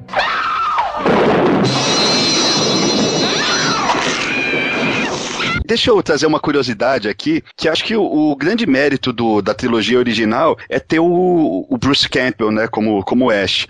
Vocês sabiam que tem um filme que se chama My Name is Bruce? Alguém já assistiu essa tosqueira? Putz, eu não Meu nome é assisti, Bruce. cara. Não. Que É um filme de sobre ele? 2007 em que ele faz o papel dele mesmo. Caraca. É, é muito bizarro. E ele, tipo, vai rodando cidadezinhas assim e participando de convenção, essas coisas, né? Porque ele vive da fama dele, eu vive, ele vive da fama que ele angariou como Ash, que ele nunca mais fez porcaria nenhuma, né? Aham. Então ele vai parar numa cidadezinha minúscula e ele é confundido com o personagem Ash. O ator. Bruce Campbell é confundido com o personagem Ash e os caras da cidadezinha querem que ele enfrente um demônio de verdade. Isso é uma coisa foda que hoje em dia o cara só conseguiria fa- fazer isso na internet, né, cara? E antigamente, tipo, o, o cinema, como eles não sabiam muito bem ainda o que dava dinheiro e o que não dava, eles deixavam o pessoal experimentar essas maluquices, né? Vamos fazer um Mas filme esse sobre nem mim. é tão antigo, cara. Acho que é de 2006, 2007. Mas é impagável, cara. É, ele tentando se reviver no cinema. Ah, cara, mas o, Bru- o Bruce, meu, ele é um herói, cara. Ele, pra mim, tem que estar no Mercenários 3. ele tem 55 anos hoje, ele consegue matar uma galera. Por favor, Stallone. Mas é, ele deu conta de todo mundo sozinho, né, Ele cara? deu conta do demônio, cara. Quando que o Chuck Norris matou o demônio?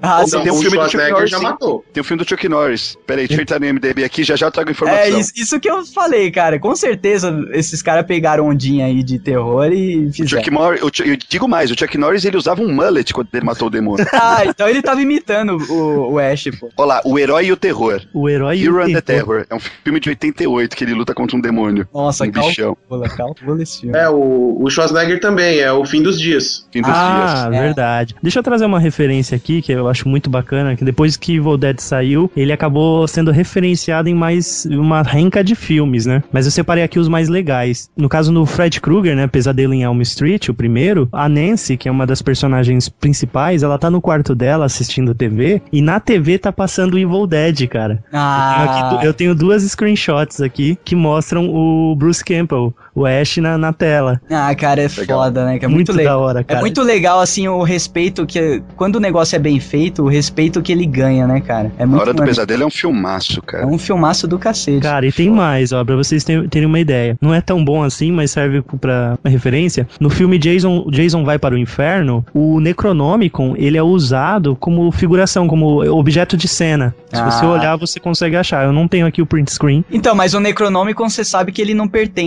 ao. A mitologia Não, não. do filme. A mitologia Sim, do claro, filme. mas é que é usado o livro do filme, entendeu? Ah, Do- tá. Aquele objeto em si mesmo, do Ah, próprio filme, sim. foi emprestado pra servir de, de prop, né, que eles chamam de. Ah, tem referências, por exemplo, sabe aquele filme da Disney, o Abracadabra? Não. Que tem as três bruxas de Salem? Não. Eu- não. Cara, é um filme Ah, é um sei filme sim, antigo pô. que o virgem tem que acender a Pô, vela. é muito tem bom o, esse filme. o. Tecker Binks, que é o Sim. gato. E, É muito bom. enfim, elas têm um livro que é parecido com o Necronômico, que é Ah, um livro verdade. escrito com sangue, feito com capa de. A capa dele é de couro humano, e ele tem um olho, É, o livro. É verdade. E o olho entendi. olha, fica olhando para as pessoas. Mas o Necronômico, na verdade, ele é uma criação do escritor H.P. Lovecraft. É, isso. Ele é do Lovecraft, ele criou e muita gente até hoje discute se esse livro existe ou não, o que é uma maluquice do cacete, Sim, né? os Sim, negros são porque malucos. não existe. Não existe, porra. Isso o é cara uma criou. criação da cabeça do Lovecraft, que, pra quem não conhece, ele foi um do. Acho que possivelmente o primeiro mestre do terror. É, ele é contemporâneo ao Bram Stoker, que escreveu, o- escreveu o Drácula. E, puta, eu já li praticamente a obra inteira dele e é muito foda. Ah, HP Lovecraft, ele é o mestre, eu não diria nem terror, né? Ele é mais horror, que é uma coisa mais subjetiva. Terror tem muito gore ali, as diferenças que a gente já vai criando ao longo do tempo, né? Eu sei Ele que é assumidamente o criador do horror cósmico, né? Que é o que o Isso. pessoal fala. Que são aquelas criaturas alienígenas, muito Isso. monstro e tal. E ele é- tem os, os chamados mitos de Cthulhu, né? É. Cthulhu é o, o bicho mais famoso dele. E é uma pena que a, a grande maioria dos filmes inspirados na obra de HP Lovecraft sejam uma merda foda, né, cara? Sim, salvo Reanimator, que eu gosto muito. Reanimator é legal. Do Além e Dagon. Dagon é foda. Dagon eu não vi. E do Além não me é estranho. Já devo ter pego esse VHS na minha mão. É antigão, Cara, da mesma época o- do Reanimator. O Dagon, ele é. Vocês assistiram o primeiro filme, segundo filme do Conan? Sim, O sim, sim. Schwarzenegger? Conan o Destruidor. É isso, o Conan o Destruidor. No final, ele enfrenta o Dagon. Olha É aí, verdade. foda, cara. E é- eu acho que o Lovecraft é o cara que mais tem referência em tudo quanto é tipo de obra, né, cara? Em livros, Tem, em filmes. por exemplo. Ele é o que mais tem, cara. Tem um filme do Johnny Depp, que por sinal é muito bom, chamado O Nono Portal. Não sei se vocês já ouviram falar desse filme. Sim, eu já assisti. né? O Nono Portal ele conta a história de um livro que supostamente é o Necronômico, né? Que teve as gravuras que tinha o portal para chamar o, o capitão e as gravuras foram divididas em três livros. E aí ele tinha que achar as três cópias do livro, tal. Cara, é um filme muito legal e ele também cita o diabo aí do Necronômico. Que eu fiquei triste por eles não terem nomeado o livro no filme novo. É, eles não, não chegam a É, citar. não em chama o momento- livro de Em momento Necronômico. algum, ninguém fala necro... a palavra necronômico não é usada. Eu acho ah, que, mas eu acho que é usam direito. outro nome. Eu acho que é direitos autorais isso daí? Não, que- não. O Livro dos Lovecraft- Mortos, não é? alguma coisa? Lovecraft já morreu há muitos anos, não é direito Não tem público. mais é direito. público. Não, e eles usam outro nome, Dick. O nome que eles usam, deixa eu só pegar que eu anotei É, livro- na pauta. Livro dos Mortos. Não, não, é Morturum Demonto. Que significa. Não, eu sei que significa isso, caralho, mas pra não dizer que não citam Ah, nenhuma- em nenhum momento o nome do livro, no- Ah, eles citam Morturum Demonto. Muito Que inclusive no Evil Dead 2, o próprio professor que achou o livro fala esse nome, não fala Necronomicon. Cara, tem um é filme assim- chamado Necronomicon, viu? Vocês fujam dele, é horrível. É, então, isso que eu falei, cara, é uma tristeza. Meu, aquele livro, o Montanhas da Loucura, aquilo ali dá um filme foda, cara, e ninguém explora, sabe? Eu acho uma puta falta de sacanagem. É, é medo de fazer bosta. É, porque a obra é muito maneira, cara. É um terror psicológico que eu acho que nenhum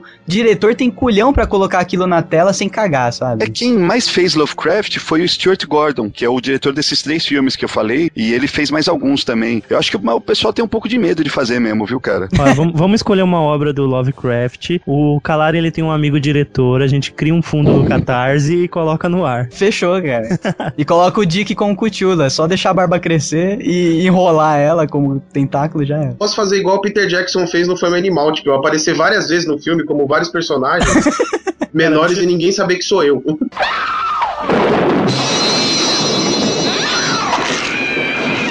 Deixa eu falar mais duas referências, três na verdade, de Evil Dead em outros filmes. No filme Scream, que se eu não me engano é, o- é aquele Pânico, né, do, do cara da ah, máscara Pânico. branca. No filme, no, no filme Pânico, eles estão numa festa, estão indo pra assistir um filme.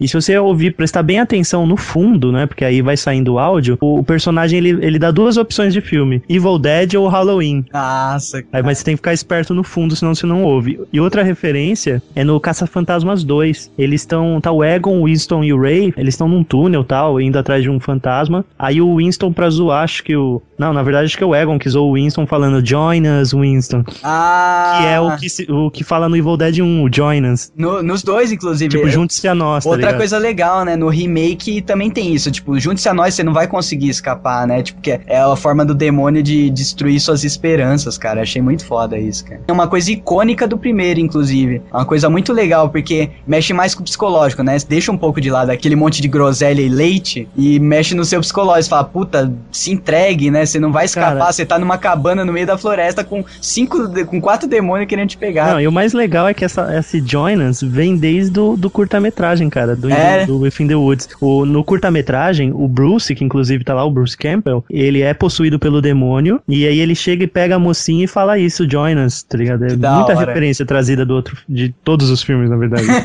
E eu tenho uma dúvida pra vocês que são especialistas aí. Por que que todo demônio tem que ser legião? É, né? Quando, jun... Quando vira vários, é legião. Não, não, mas assim, você pode ver toda voz de demônio, não é uma voz só. Ah, é, né? É sempre estéreo, né? mix de várias vozes pra você ter a impressão de que, tipo, peraí, Mas tem eu acho que isso, isso daí foi também uma homenagem ao original, né? Eles Foi. usaram aquela voz tosca. E no original, inclusive, eu acho que até exagera, cara. Chega a ficar meio bem, bem fake, sabe? porque não é um feito trabalho. do jeito que dá, tá Não é um trabalho de áudio muito bem feito, porque você pega esse, esse mesmo efeito e vê, por exemplo, no Exorcista, é, já tá um pouco melhor, sabe? Ali tava muito. Ah, você via que era duas vozes, a, a mesma voz, só que com um delayzinho. Cara, e eu vou explicar pro Dick o porquê da voz de Legião. É porque o demônio usa a própria voz e a voz da pessoa ao mesmo tempo pra falar. Exato, é isso aí.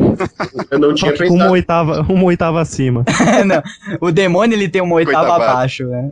É verdade. O demônio que é assim, daí a, a pessoa geralmente tem a voz mais fina, daí faz aquele coral do demônio, coral infernal. Demônio sempre tem essa vozona, né? É, Por que ele não tem uma voz tipo a do Mike Tyson? Assim? Você imaginou que hilário? Pior que é, né, cara? Tem que pôr medo, né? É igual o, o Anderson Silva, cara. É igualzinho. O Sim. cara- se não fosse, se não fosse os músculos dele, aquele cara não ia colocar medo em ninguém, velho, com aquela voz dele. Inclusive, eu acho que eu vou apanhar.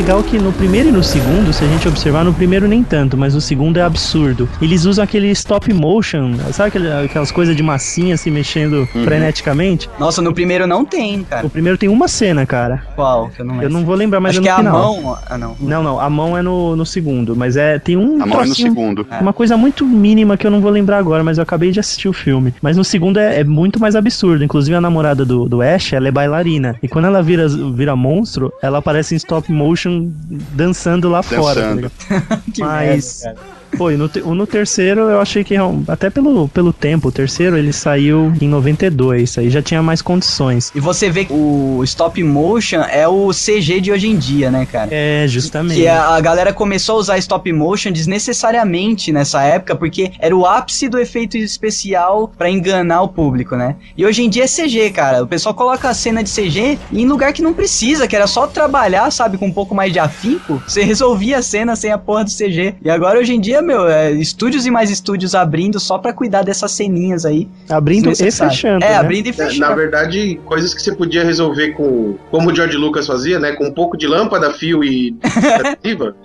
e não gastava tanto, né, cara? Ah, filme. cara, falando, falando, em fita Falando em fita adesiva. crepe, fita adesiva. Caraca, meu, Galari, o que você achou do uso de fita adesiva no novo filme? Acho, acho que isso foi de propósito, cara, porque ficou muito engraçado, cara. Foi um, Não, foi um alívio foi foi um alívio cômico que caiu muito bem, cara. Ficou Caraca, velho, tampar com fita adesiva uma facada próxima ao coração. é o que tem na mão, né, cara? É, silver tape, né? Silver é tape. silver tape. Silver tape, cara. Eu achei que Silver eles fossem tape- colocar aquelas. Eu achei que eles fossem usar aquelas maquininhas, sabe, de, de fechar assim com, com clipe, com grampo. Ah, é, né? Nossa. Era só o eu que achei que eles faltava. fossem usar aquilo. Era só o que faltava, cara. Aí já era estilo Centopeia Humana 2, né? Que O cara usa uma daquela Pô, pra... vocês assistiram isso? É o maroto que é assisti. Muito bom, Bizarro vai. demais. Não, para, vamos parar de falar dessa merda. Vamos voltar pra ir voltar. Falar de coisa Não, boa. mas o, Vamos falar de coisa ponto, boa. velho, é que assim, a mina arranca o próprio braço. até, até aí, beleza. É aceitável ela ter conseguido cortar o osso com a faca elétrica. É, sem desmaiar, né? Não sei, o povo não, Não, desmaia. Isso- É, Assim, ela não fez um torniquete antes, então ela sangrou ali por umas três ou quatro pessoas no chão. embaixo. Demais, cara. Aí ela continuou com o negócio sangrando e o cara só me bota um pano e silver tape. Tá tudo Ele nem certo. cauterizou, velho. Ele nem queimou pra aquela porra parar de sangrar. É muito foda, cara. E o legal é isso, né? Como é um remake de um filme de terror trash, entre aspas, que acabou virando cult pela qualidade da coisa, o diretor ele tem essas licenças poéticas, né? De fazer esse tipo de tranqueira. A Silver Tape equivale ali no, no remake do Evil Dead igual as ervas do Resident Evil, cara. É inacreditável o tanto de coisa que os caras conseguem curar com o Silver Tape. Eu saí, de, eu saí do cinema querendo comprar uma pra colocar aqui no meu. Sabe aquele, aquele estojinho que todo mundo tem de primeiros socorros? Se você não tem Silver Tape no seu estojinho, você tá perigando morrer. Você tá. Sim, faz tá, sentido. você tá pedindo pra morrer, cara. Muito... Isso porque, assim, eu não sei até onde a cola daquela tranqueira não é tóxica. Ah, não, cara. Esquece meteu, isso. Você meteu o bagulho na corrente sanguínea, velho. Igual a mina fez ali, tipo, Cara, e quem assistiu? com silver tape. Cara, quem assistiu o filme 127 horas lá do James Franco Isso. sabe o, o quanto deve doer cortar um braço, Não cara. é doer, né, cara? O seu corpo, ele tem um mecanismo pra te desligar, pra você não passar por aquela desgraça, tá? É o mesmo do Windows, tá ligado? É, o É, Windows. tem, uma hora, tem uma hora que não aguenta mais, que já era. Tem uma hora que vem uma tela azul na sua cara. O cérebro tem um shutdown, cara. E lá o. Pô, e ela só começa a gritar quando chega no osso, né, cara? Ela fica assim mó de boa. Ela fica mais de Aí de boa. repente, meu, I read a passage from that book. I released some evil. O filme tem essas cenas muito aflitivas, né? Que nem É, é a aflição. hora que corta a perna, quando corta a língua, assim. É, é muita aflição, né? De propósito. É excelente, cara. Inclusive, a parte do suspense do, do primeiro foi substituído pela aflição, né? Porque Uhum. Pra fazer suspense, você tem que ter essas cenas lerdas que eu já citei que foi exagerado no primeiro, sabe? De três horas pra acontecer alguma coisa, beleza, te dá um suspense, mas, porra, você boceja, sabe? E no remake, eles trocaram o suspense pela aflição. É o tempo todo cena frenética, beleza. Beleza, você tá ligadaço o tempo todo, e o tempo todo a, a aflição é o que te coloca no filme, sabe? E é muito legal, cenas muito bem pensadas, assim. Todas as cenas, assim, que precisou de um, de um efeito especial ali pro gore, eu achei que foi muito bem feito, cara. Até o- a chuva de sangue que deixou o Dick em, em êxtase.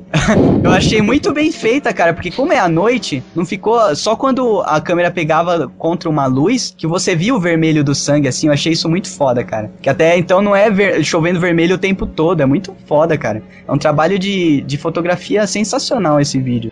I read a passage from that book.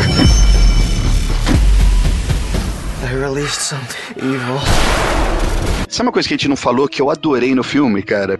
Tem os dois personagens masculinos, que é o David, o irmão da, da Mia, e como é que chama o outro? É o Eric, É o que é o cabeludinho, né? O, o imortal? É, cara. o- E é o, e o David fica o tempo todo falando, não, vai tudo ficar bem, vai tudo ficar bem. E o Eric fica tirando o mó pelo dele, cara. Como assim vai ficar bem, porra? Ela ficar- acabou de cortar o braço fora, você tá louco? Sabe o que eu, eu lembrei desse loirinho aí? Eu lembrei daquele maluco lá que foi no Jô Soares. Joseph Klimber. Nossa, é verdade. Ele é o cara. Joseph Klimber, cara. Se ele não morresse ali, se ele não fosse possuído, ele ia voltar pra casa e começar a carreira dele de peso de papel, sabe? Então, o loirinho é o Eric, gente. O loirinho é o Eric Isso, isso. e o David é o irmão da, da Mia, né? Que é o Ash. Que Mas- não é o Ash. Nunca diga Cara, isso. o, o Eric tá mais pra Ash do que o, o. David, porque ele é mais Sim. sobrevivente. Ele é mais imortal, né? Faz sentido. Ele é mais, ele, E o, ele é o David quase. é, o David é chorão e nunca cai a ficha, né? Da merda É, que tá acontecendo. Ele é o Ele cara. só faz alguma coisa de útil no final, a hora que ele fala, beleza, agora eu vou resolver essa porra. É, quando caiu a ficha, ele virou um Ash. Cara, minha mas aí não cabeça... resolve porra nenhuma. É, realmente. Galera, minha cabeça acabou de explodir. Eu entrei aqui no perfil da atriz que faz a Mia, que é a Jane Le Levy, né? Gatinha Ela faz aqui. aquela série Suburgatory, que é uma série bem marromenos, em que ela é uma adolescente, tá ligado? Whatever da vida. Cara, explodiu minha cabeça. Deixando bem claro, né? Todos os atores parecem que fizeram ali o filme da vida deles, cara. É inacreditável, assim, a qualidade que de paixão, assim, que eles colocaram na- nas atuações, cara. Não tem um- uma atuação assim que você fala, putz, o cara é um ator B, sabe? E atuar terror é difícil, cara. Você ser crível atuando terror. Tanto que a gente, geralmente, quando tem aqueles testes de teatro e alguém vai tentar fazer uma cena de terror, fica tosco, sabe? Fica fake pra caralho. E todos eles mandaram muito bem, tanto na parte que eles estão possuídos, quando eles só estão, tipo, fugindo do demônio foda. Eles mandaram muito bem. A menina, quando ela dá uma risadinha lá embaixo do sótão, nossa, cara. Tudo bem que a maquiagem e a fotografia ajuda, né? O olhão e tal. Mas, porra, eles mandaram muito bem. Eu gostei de todos os atores, cara. Uma coisa que eu gostei no filme é aquela cara de anos 70 que ele tem, né? Isso, é a fotografia e a cenografia, cara. Eles Total, fizeram, cara. Eles fizeram não uma isso, homenagem exemplo, total. É figurino, cara. Que é- o Eric é o nerd dos anos 70. É, É verdade. Eles chegam de Aquelas jipinho de vermelho. de Carrara dele. Sabe, eles chegam de jipinho vermelho, eles não chegam de, de Hyundai i- i30, É, sei lá, exatamente. Vera Cruz, tá ligado? É muito mais maneiro. É, do pessoal de mullet. Só, só o, o carinha que não tinha mullet, né? Mas, É. mas o Eric. O, O principal tinha que ter uma referência um pouco mais moderna. né? é, o- mas o Eric realmente tava. Ele, ele era, uma, era uma âncora ao filme antigo, cara. Muito bom. I read a passage from that book. I released some evil. Mas uma dica que eu dou pras pessoas, assim, agora, de coração, Pai Dick de Onogulele dando a dica pras pessoas. Se Fala. você achar um livro fechado com arame farpado, Ah, nossa, cara. não abre, velho. E se você abrir, não leia. E se você lê, não leia em voz alta. Cara, lê em pensamento só, né? Cara, e se eu não me engano, tinha um aviso escrito em inglês pra não pronunciar, né? Isso, isso que eu Não falei, cara. pronunciar. Ô, beleza, você achou um livro fechado com arame farpado. Beleza, você foi um filho da puta de abrir aquilo. Que aparentemente parece ser feito de pele. É, é Vamos pele deixar em humana. aberto, talvez. E, cara, e dentro do livro tem um monte de passagem na sua língua, já que você não entende a porra do que tá escrito ali, que é uma escrita antiga, demoníaca. Tem um monte de passagem na sua língua falando: joga esse livro fora, sai daí, não lê essa porra. Não, a primeira coisa que você vai fazer é fazer uma gambiarra foda, né? Que ele tem que fazer aquela brincadeira que a gente faz com moeda e lápis e papel. Cara, pra conseguir ler o negócio pra fuder com a vida de todo mundo, de todos os seus amigos. Meus parabéns, Eric. Você foi sensacional. mas já que, já que a gente tá falando nisso, alguém me explica por que, que o raio da tiazinha lá, que deve ter feito todas essas marcações no livro, por que, que ela não pegou e, não, sei lá, enterrou esse livro? É, então. o Ela faz livro- todas as marcações, passa arame farpado com um saco de lixo e deixa lá em cima, porra. É, doida. de- deixa na estante pra quem quiser ler, né, cara? Nessa versão mais nova não fica clara, mas nas antigas, o livro ele meio que tem vontade própria. Então, mas isso é, é óbvio, é, é O do, livro voa nos antigos. é do universo do É. Necronômico, inclusive. E tem uma falha no, no, no filme, no primeiro, ou sei lá, uma correção que ele fez com o passar do tempo, que no primeiro, no Evil Dead, ele termina com o Ash jogando o livro na lareira, e aí acabam os monstros, os, os monstros morrem. Inclusive, Doug, é aí que entra o stop motion do primeiro. Ah. O rosto da, da Coringa começa a todo derreter em stop motion. Ah, entendi. Mas, se- mas se você olhar no remake, o livro não queima. É, então. O livro. Mas eu acho que essa coisa do livro não queimar, ele aparece nos outros. Eu acho que aparece no segundo, se eu não me é, engano. no segundo ou no terceiro. É, ele só dá uma contorcidinha porque tá esquentando o clima, mas ele não chega a queimar no primeiro, né? Mas essa é uma, uma das, é uma das propriedades do Necronômico, ele não pode ser destruído. É um livro mágico, né, cara? Ele não, é, não pode ser destruído, só pode ser escondido. Só que como ele tem é, vontade própria, ele sempre dá um jeito de ser achado. Olha aí que maneiro. Olha aí. É, mas uma coisa que eu achei que foi mal explorada no filme foram os gatos, cara. Os gatos mortos? É, porque assim, aqueles gatos estavam lá por algum motivo. Sim. Sim. Tipo, ninguém. O capeta não foi lá e pendurou os gatos porque ele queria decoração. né, cara? Que é a última moda no inferno. É, Eles deixaram É, não. subentendido, né, na verdade. Mas assim, eu achei que, por exemplo, na hora que o cara começou a tirar os gatos, que ele ia quebrar algum selo, ia despertar alguma coisa. Ou que o capeta ia poder habitar o, o- lá embaixo do o porão sem, sem problema. Mas assim, ninguém explorou isso. Eu não sei se Ah, mas o, capeta já tava solto a essa altura, né, cara? Então deixaram o gato lá só como resquícios da macumba que fizeram pra prender ele da primeira vez, né? Então, daí não, não quiseram explorar. I read a passage from that book. I released some evil. Eu quero dar uma cena favorita, cara. Cena favorita. Ah, então você gosta, né? Começa aí o Calari, vai, pra eu ter tempo de Porra, pensar. não sei. Cena predileta, cara. Ó, puta, que difícil, cara. Não, mas eu acho que é a, é a apoteose mesmo, né? O final é. Toda, toda aquela sequência da chuva de sangue, o que acontece é bem legal. Acho que eu ficaria com ela. Bacana. Dick? Eu acho que assim, uma das cenas que me deixou mais aflito, não a que eu mais gostei, mas a que me deu uma pegada de aflição foi aquele esquema da pistola de prego, cara. Nossa, sensacional. Que né? hora que Toda começa, legal, a disparar prego em tudo que é canto, é no olho, é no- na cabeça, na mão, no. É E a hora foda, que o pessoal começa a tirar os pregos, acho que dá mais aflição do que quando o cara tira a agulha do olho. o foda desse, desse atirador de prego é a repetição. É a mesma repetição, inclusive, da agulha lá, cara, que a menina fica. É. E você acha que vai acabar a cena e ela ainda tá lá, cara, porque dá um realismo assim pra cena. Porque, teoricamente, você tem que dar um jeito de. Não é aquele. Sabe, aqueles filmes mais fraquinhos assim, que a pessoa começa a atacar, né? O demônio começa a atacar e você rapidamente você resolve dar uma. puxa um vaso na cabeça da pessoa, alguma coisa assim. Não, lá, lá ficou quase, sei lá, 40 segundos a cena da agulha. Do prego mais ainda. Do prego foi quase 3 minutos. Foi um tiroteio de prego foda, cara. Cara, a minha cena favorita. Qual que vocês acham que é, cara? Cara, é a última. Mas não pode dar spoiler. Não vamos dar spoiler, mas é chuva de sangue contra a luz, serra elétrica, cabeça, de perfil e com movimentos muito bem coreografados, cara. É, é sensacional. É de levantar e aplaudir, cara. Principalmente pela fotografia, que é uma coisa que eu avalio muito nos filmes, assim. E é, meu, é primoroso. É uma cena que, assim, que é uma obra de arte, sabe? De você fazer um GIF e colocar um, aqueles quadros eletrônicos que tem hoje em dia. Colocar Aham. um, um GIF daquilo, cara, que foi muito bem feita aquela cena, cara. E é muito. E a, a frase, né, antes de começar tudo isso também é muito maneira, né, cara? Estamos esperando você falar. Não, não vou dar spoiler filme. Não. Ah, Bom, a, a minha cena favorita é- não envolve nenhuma cena de gore, não envolve morte, porque eu acho que é muito clichê, é muito mainstream.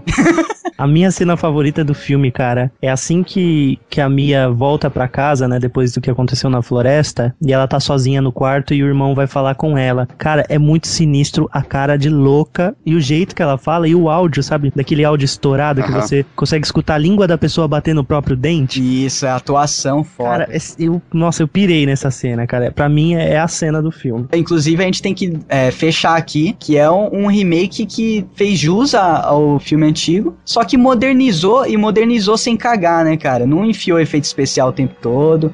É, efeito de computador, né? Efeito especial tem. Porque são o gore da. Óbvio, né? Tipo, tem, mas não é aquela coisa pautada nisso, né? Isso, não é um tem. CGI, né? É, não É, tem, Tem não efeitos tem, visuais, normal. tem efeitos visuais normal, tem um trabalho de maquiagem sensacional, assim, que é de deixar o pessoal que tá fazendo Walking Dead rever os conceitos, sabe? Pra quarta temporada, né? Isso, exatamente. É muito, é tudo muito bem feito. Os atores pareciam que eles eram fãs do filme também, fizeram com muita paixão, cara. Eu acho que realmente isso que o Calari falou foi o ponto chave pro sucesso desse filme, cara, que é o pouco orçamento e o pessoal que tava lá tava porque queria fazer, né, cara? Não era tipo contrato, não era grana, muita grana, então realmente é um filme que a gente tem que recomendar, que ficou muito foda, cara. E a gente viu antes de vocês, geeks, chorem. É, aproveitar e Ah, mas tá chegando, tá chegando aí. Já, É, já o filme chegou. estreia o quê? Essa sexta, né? É, já Isso. estreou, vai sair no domingo, já estreou. Vamos deixar claro que a gente assistiu na terça e agradecer aos nossos amigos do Zumbicast que nos convidaram, né? Nos levaram na, na pré-estreia. E a Sony e todo mundo envolvido no filme, né, cara? Me mandaram muito bem. I read a passage from that book. I released some evil. E é isso aí, e agora. A nota. Tem nota agora? Tem Cara, nota, se cara. não tivesse nota, não era a pauta do maroto. Ai, maroto, cara. Ô, Calari, o pessoal não gosta desse tipo de avaliação que eu gosto de colocar no final, mas eu acho muito, muito justo, né, meu? Tem que dar uma nota pro filme. Tá bom, vai. É o que o É Maroto. uma coisa subjetiva, né? Mas É, o Maroto ele, ele gosta de pensar que ele é formador de opinião, deixa. Bom, começa pelo Dick, então. Dick, sua nota pro remake incrível de Evil Dead. Pensando em um filme de gore, eu daria 9, mas pensando em um filme de terror, 7. Olha aí. Porque eu- ele não me deu medo, ele me deu mais aflição e o meu apetite por sangue. Só. Eu posso dizer que ele te gorou. Nossa, que bosta, cara. Ai, cara. Doug, que- vai aproveitar Eu, isso. principalmente pelo respeito que eles tiveram com as pessoas que assistiram o filme antigo e, e pela qualidade da linguagem que eles deram pro filme moderno, que pega inclusive quem não assistiu, dou 9, cara. Assim, num contexto geral. Só não dou 10 porque 10 pra mim só o Exorcista merece, entendeu? Mas assim, é um filmaço, cara. É um filmaço, ele respeitou muito o telespectador, respeitou quem gosta da técnica, respeitou quem gosta do- das várias facetas que tem um filme, sabe? Respeitou quem gosta do som, respeitou quem gosta da técnica, da maquiagem, da fotografia, a questão do remake em si. Assim, muito bem feito pro orçamento que tinha. E, cara, fizeram um milagre e re- merece 9 e com louvor. 9 com 9 maiúsculo. Muito bom. eu, eu concordo com o Dick, eu dou nota 7. Vai ter que justificar, cara. É isso aí. O, o Calar, ele cospe na cara do ouvinte uma nota 7 e é isso aí. E quer ficar por isso, né? Quer fugir, né? Quer deslogar. É, não, aqui você tem que. Não, acho que uma nota 7 matar é e uma nota mostrar de, o pau. tamanho, cara. É uma nota de bom tamanho, assim, é um filme legal pra caramba, tem, tem seus problemas, mas que acho que cumpre todas as suas as expectativas, assim. Mas tá, tá beleza, 7, porra, legal. No- que filme que você daria 9, assim, dos que você já assistiu de, nesse esquema de terror? Ah, pra você dar um, um- Eu acho que dá pra dar notas mais altas, o filme tem que ser. É assim, o filme dentro da proposta, dentro do que eles propôs a fazer, o, o Evil Dead, ele é bem competente. Mas isso não muda o fato que o filme, que dentro do que eles propôs a fazer, você não tem roteiro, saca? Você. Ah, sim, entendi. Entendi Então, que ele, então- não, ele não foi mais do que a obrigação dele, né? É, ele dentro, não- dentro da proposta ele é muito competente, mas tem filmes aí que são uns puta filme, que né, a gente comentou o no começo. Martes, é, isso que eu ia falar. O Puta Martes é filme. um que merece um 10. Nove. É, um O 10, Exorcista que você disse, é um, é um nota 10. exato. Então eu, eu vou meio por aí. Justificou com louvor. Mandou bem na justificativa. Bom, a minha nota pro filme é uma nota 8, por fotografia, por ser um remake de um filme que eu gosto. Faltou o Ash, mas também não cagaram o Ash. Não tentaram, não tentaram fazer um Ash porque, meu, sem o Bruce não, não tem Ash, então que bom que não tentaram. E por causa da- da- de tudo que trouxeram dos outros filmes, cara. Aquele amuleto de, da força de vontade que o irmão dá pra Mia, É o mesmo ele, formato. é, ele é do primeiro filme, cara. Só que no primeiro filme era de vidro e prata, né? Mas é Isso, o é. mesmo, cara. Então é, É o mesmo foda. formato, a referência o tempo todo, né? É um filme de É muita tudo, tudo muito bacana, sabe? Então, de parabéns, a nota é, é 8. É 8. E o Maroto só não dá 10 porque não teve Pokémons, não teve o Ash. Não, não. Muito bom, né, cara? Que parabéns. E se eles tivessem galhofado e colocado, um- arrumado um jeito de botar o Bruce no filme, a gente teria xingado muito. É, né? A gente só reclama. A verdade é essa, a gente só reclama, né, cara? A gente fala, fala demais e faz pouco, né? Pegar uma câmera e fazer um filme igual, ninguém faz. Mano, eu vou ligar pro Mujica agora e a gente vai fazer um trash e botar na tela pra Eu você. já tô subindo o projeto no Catarse enquanto isso. Vai ser Geek Trash e o roteiro. Adivinha de quem que vai ser o roteiro? Pô, Alexandre Calari, cara. Caraca, ele já tem nome de peso pro nosso filme, maroto. Ninguém faz.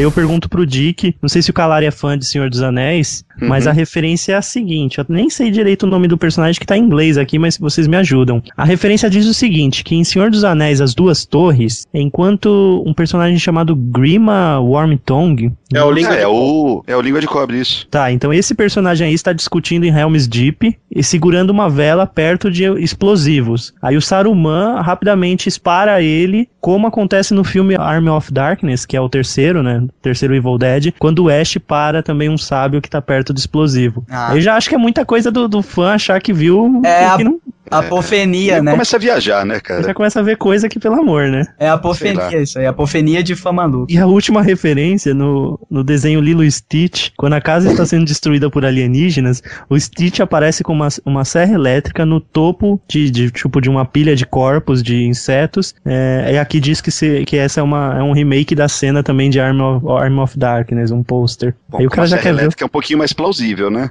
Cara. mais próximo. Digamos né? assim. Mas Senhor dos Anéis, pelo amor de Deus. You are all going to die tonight.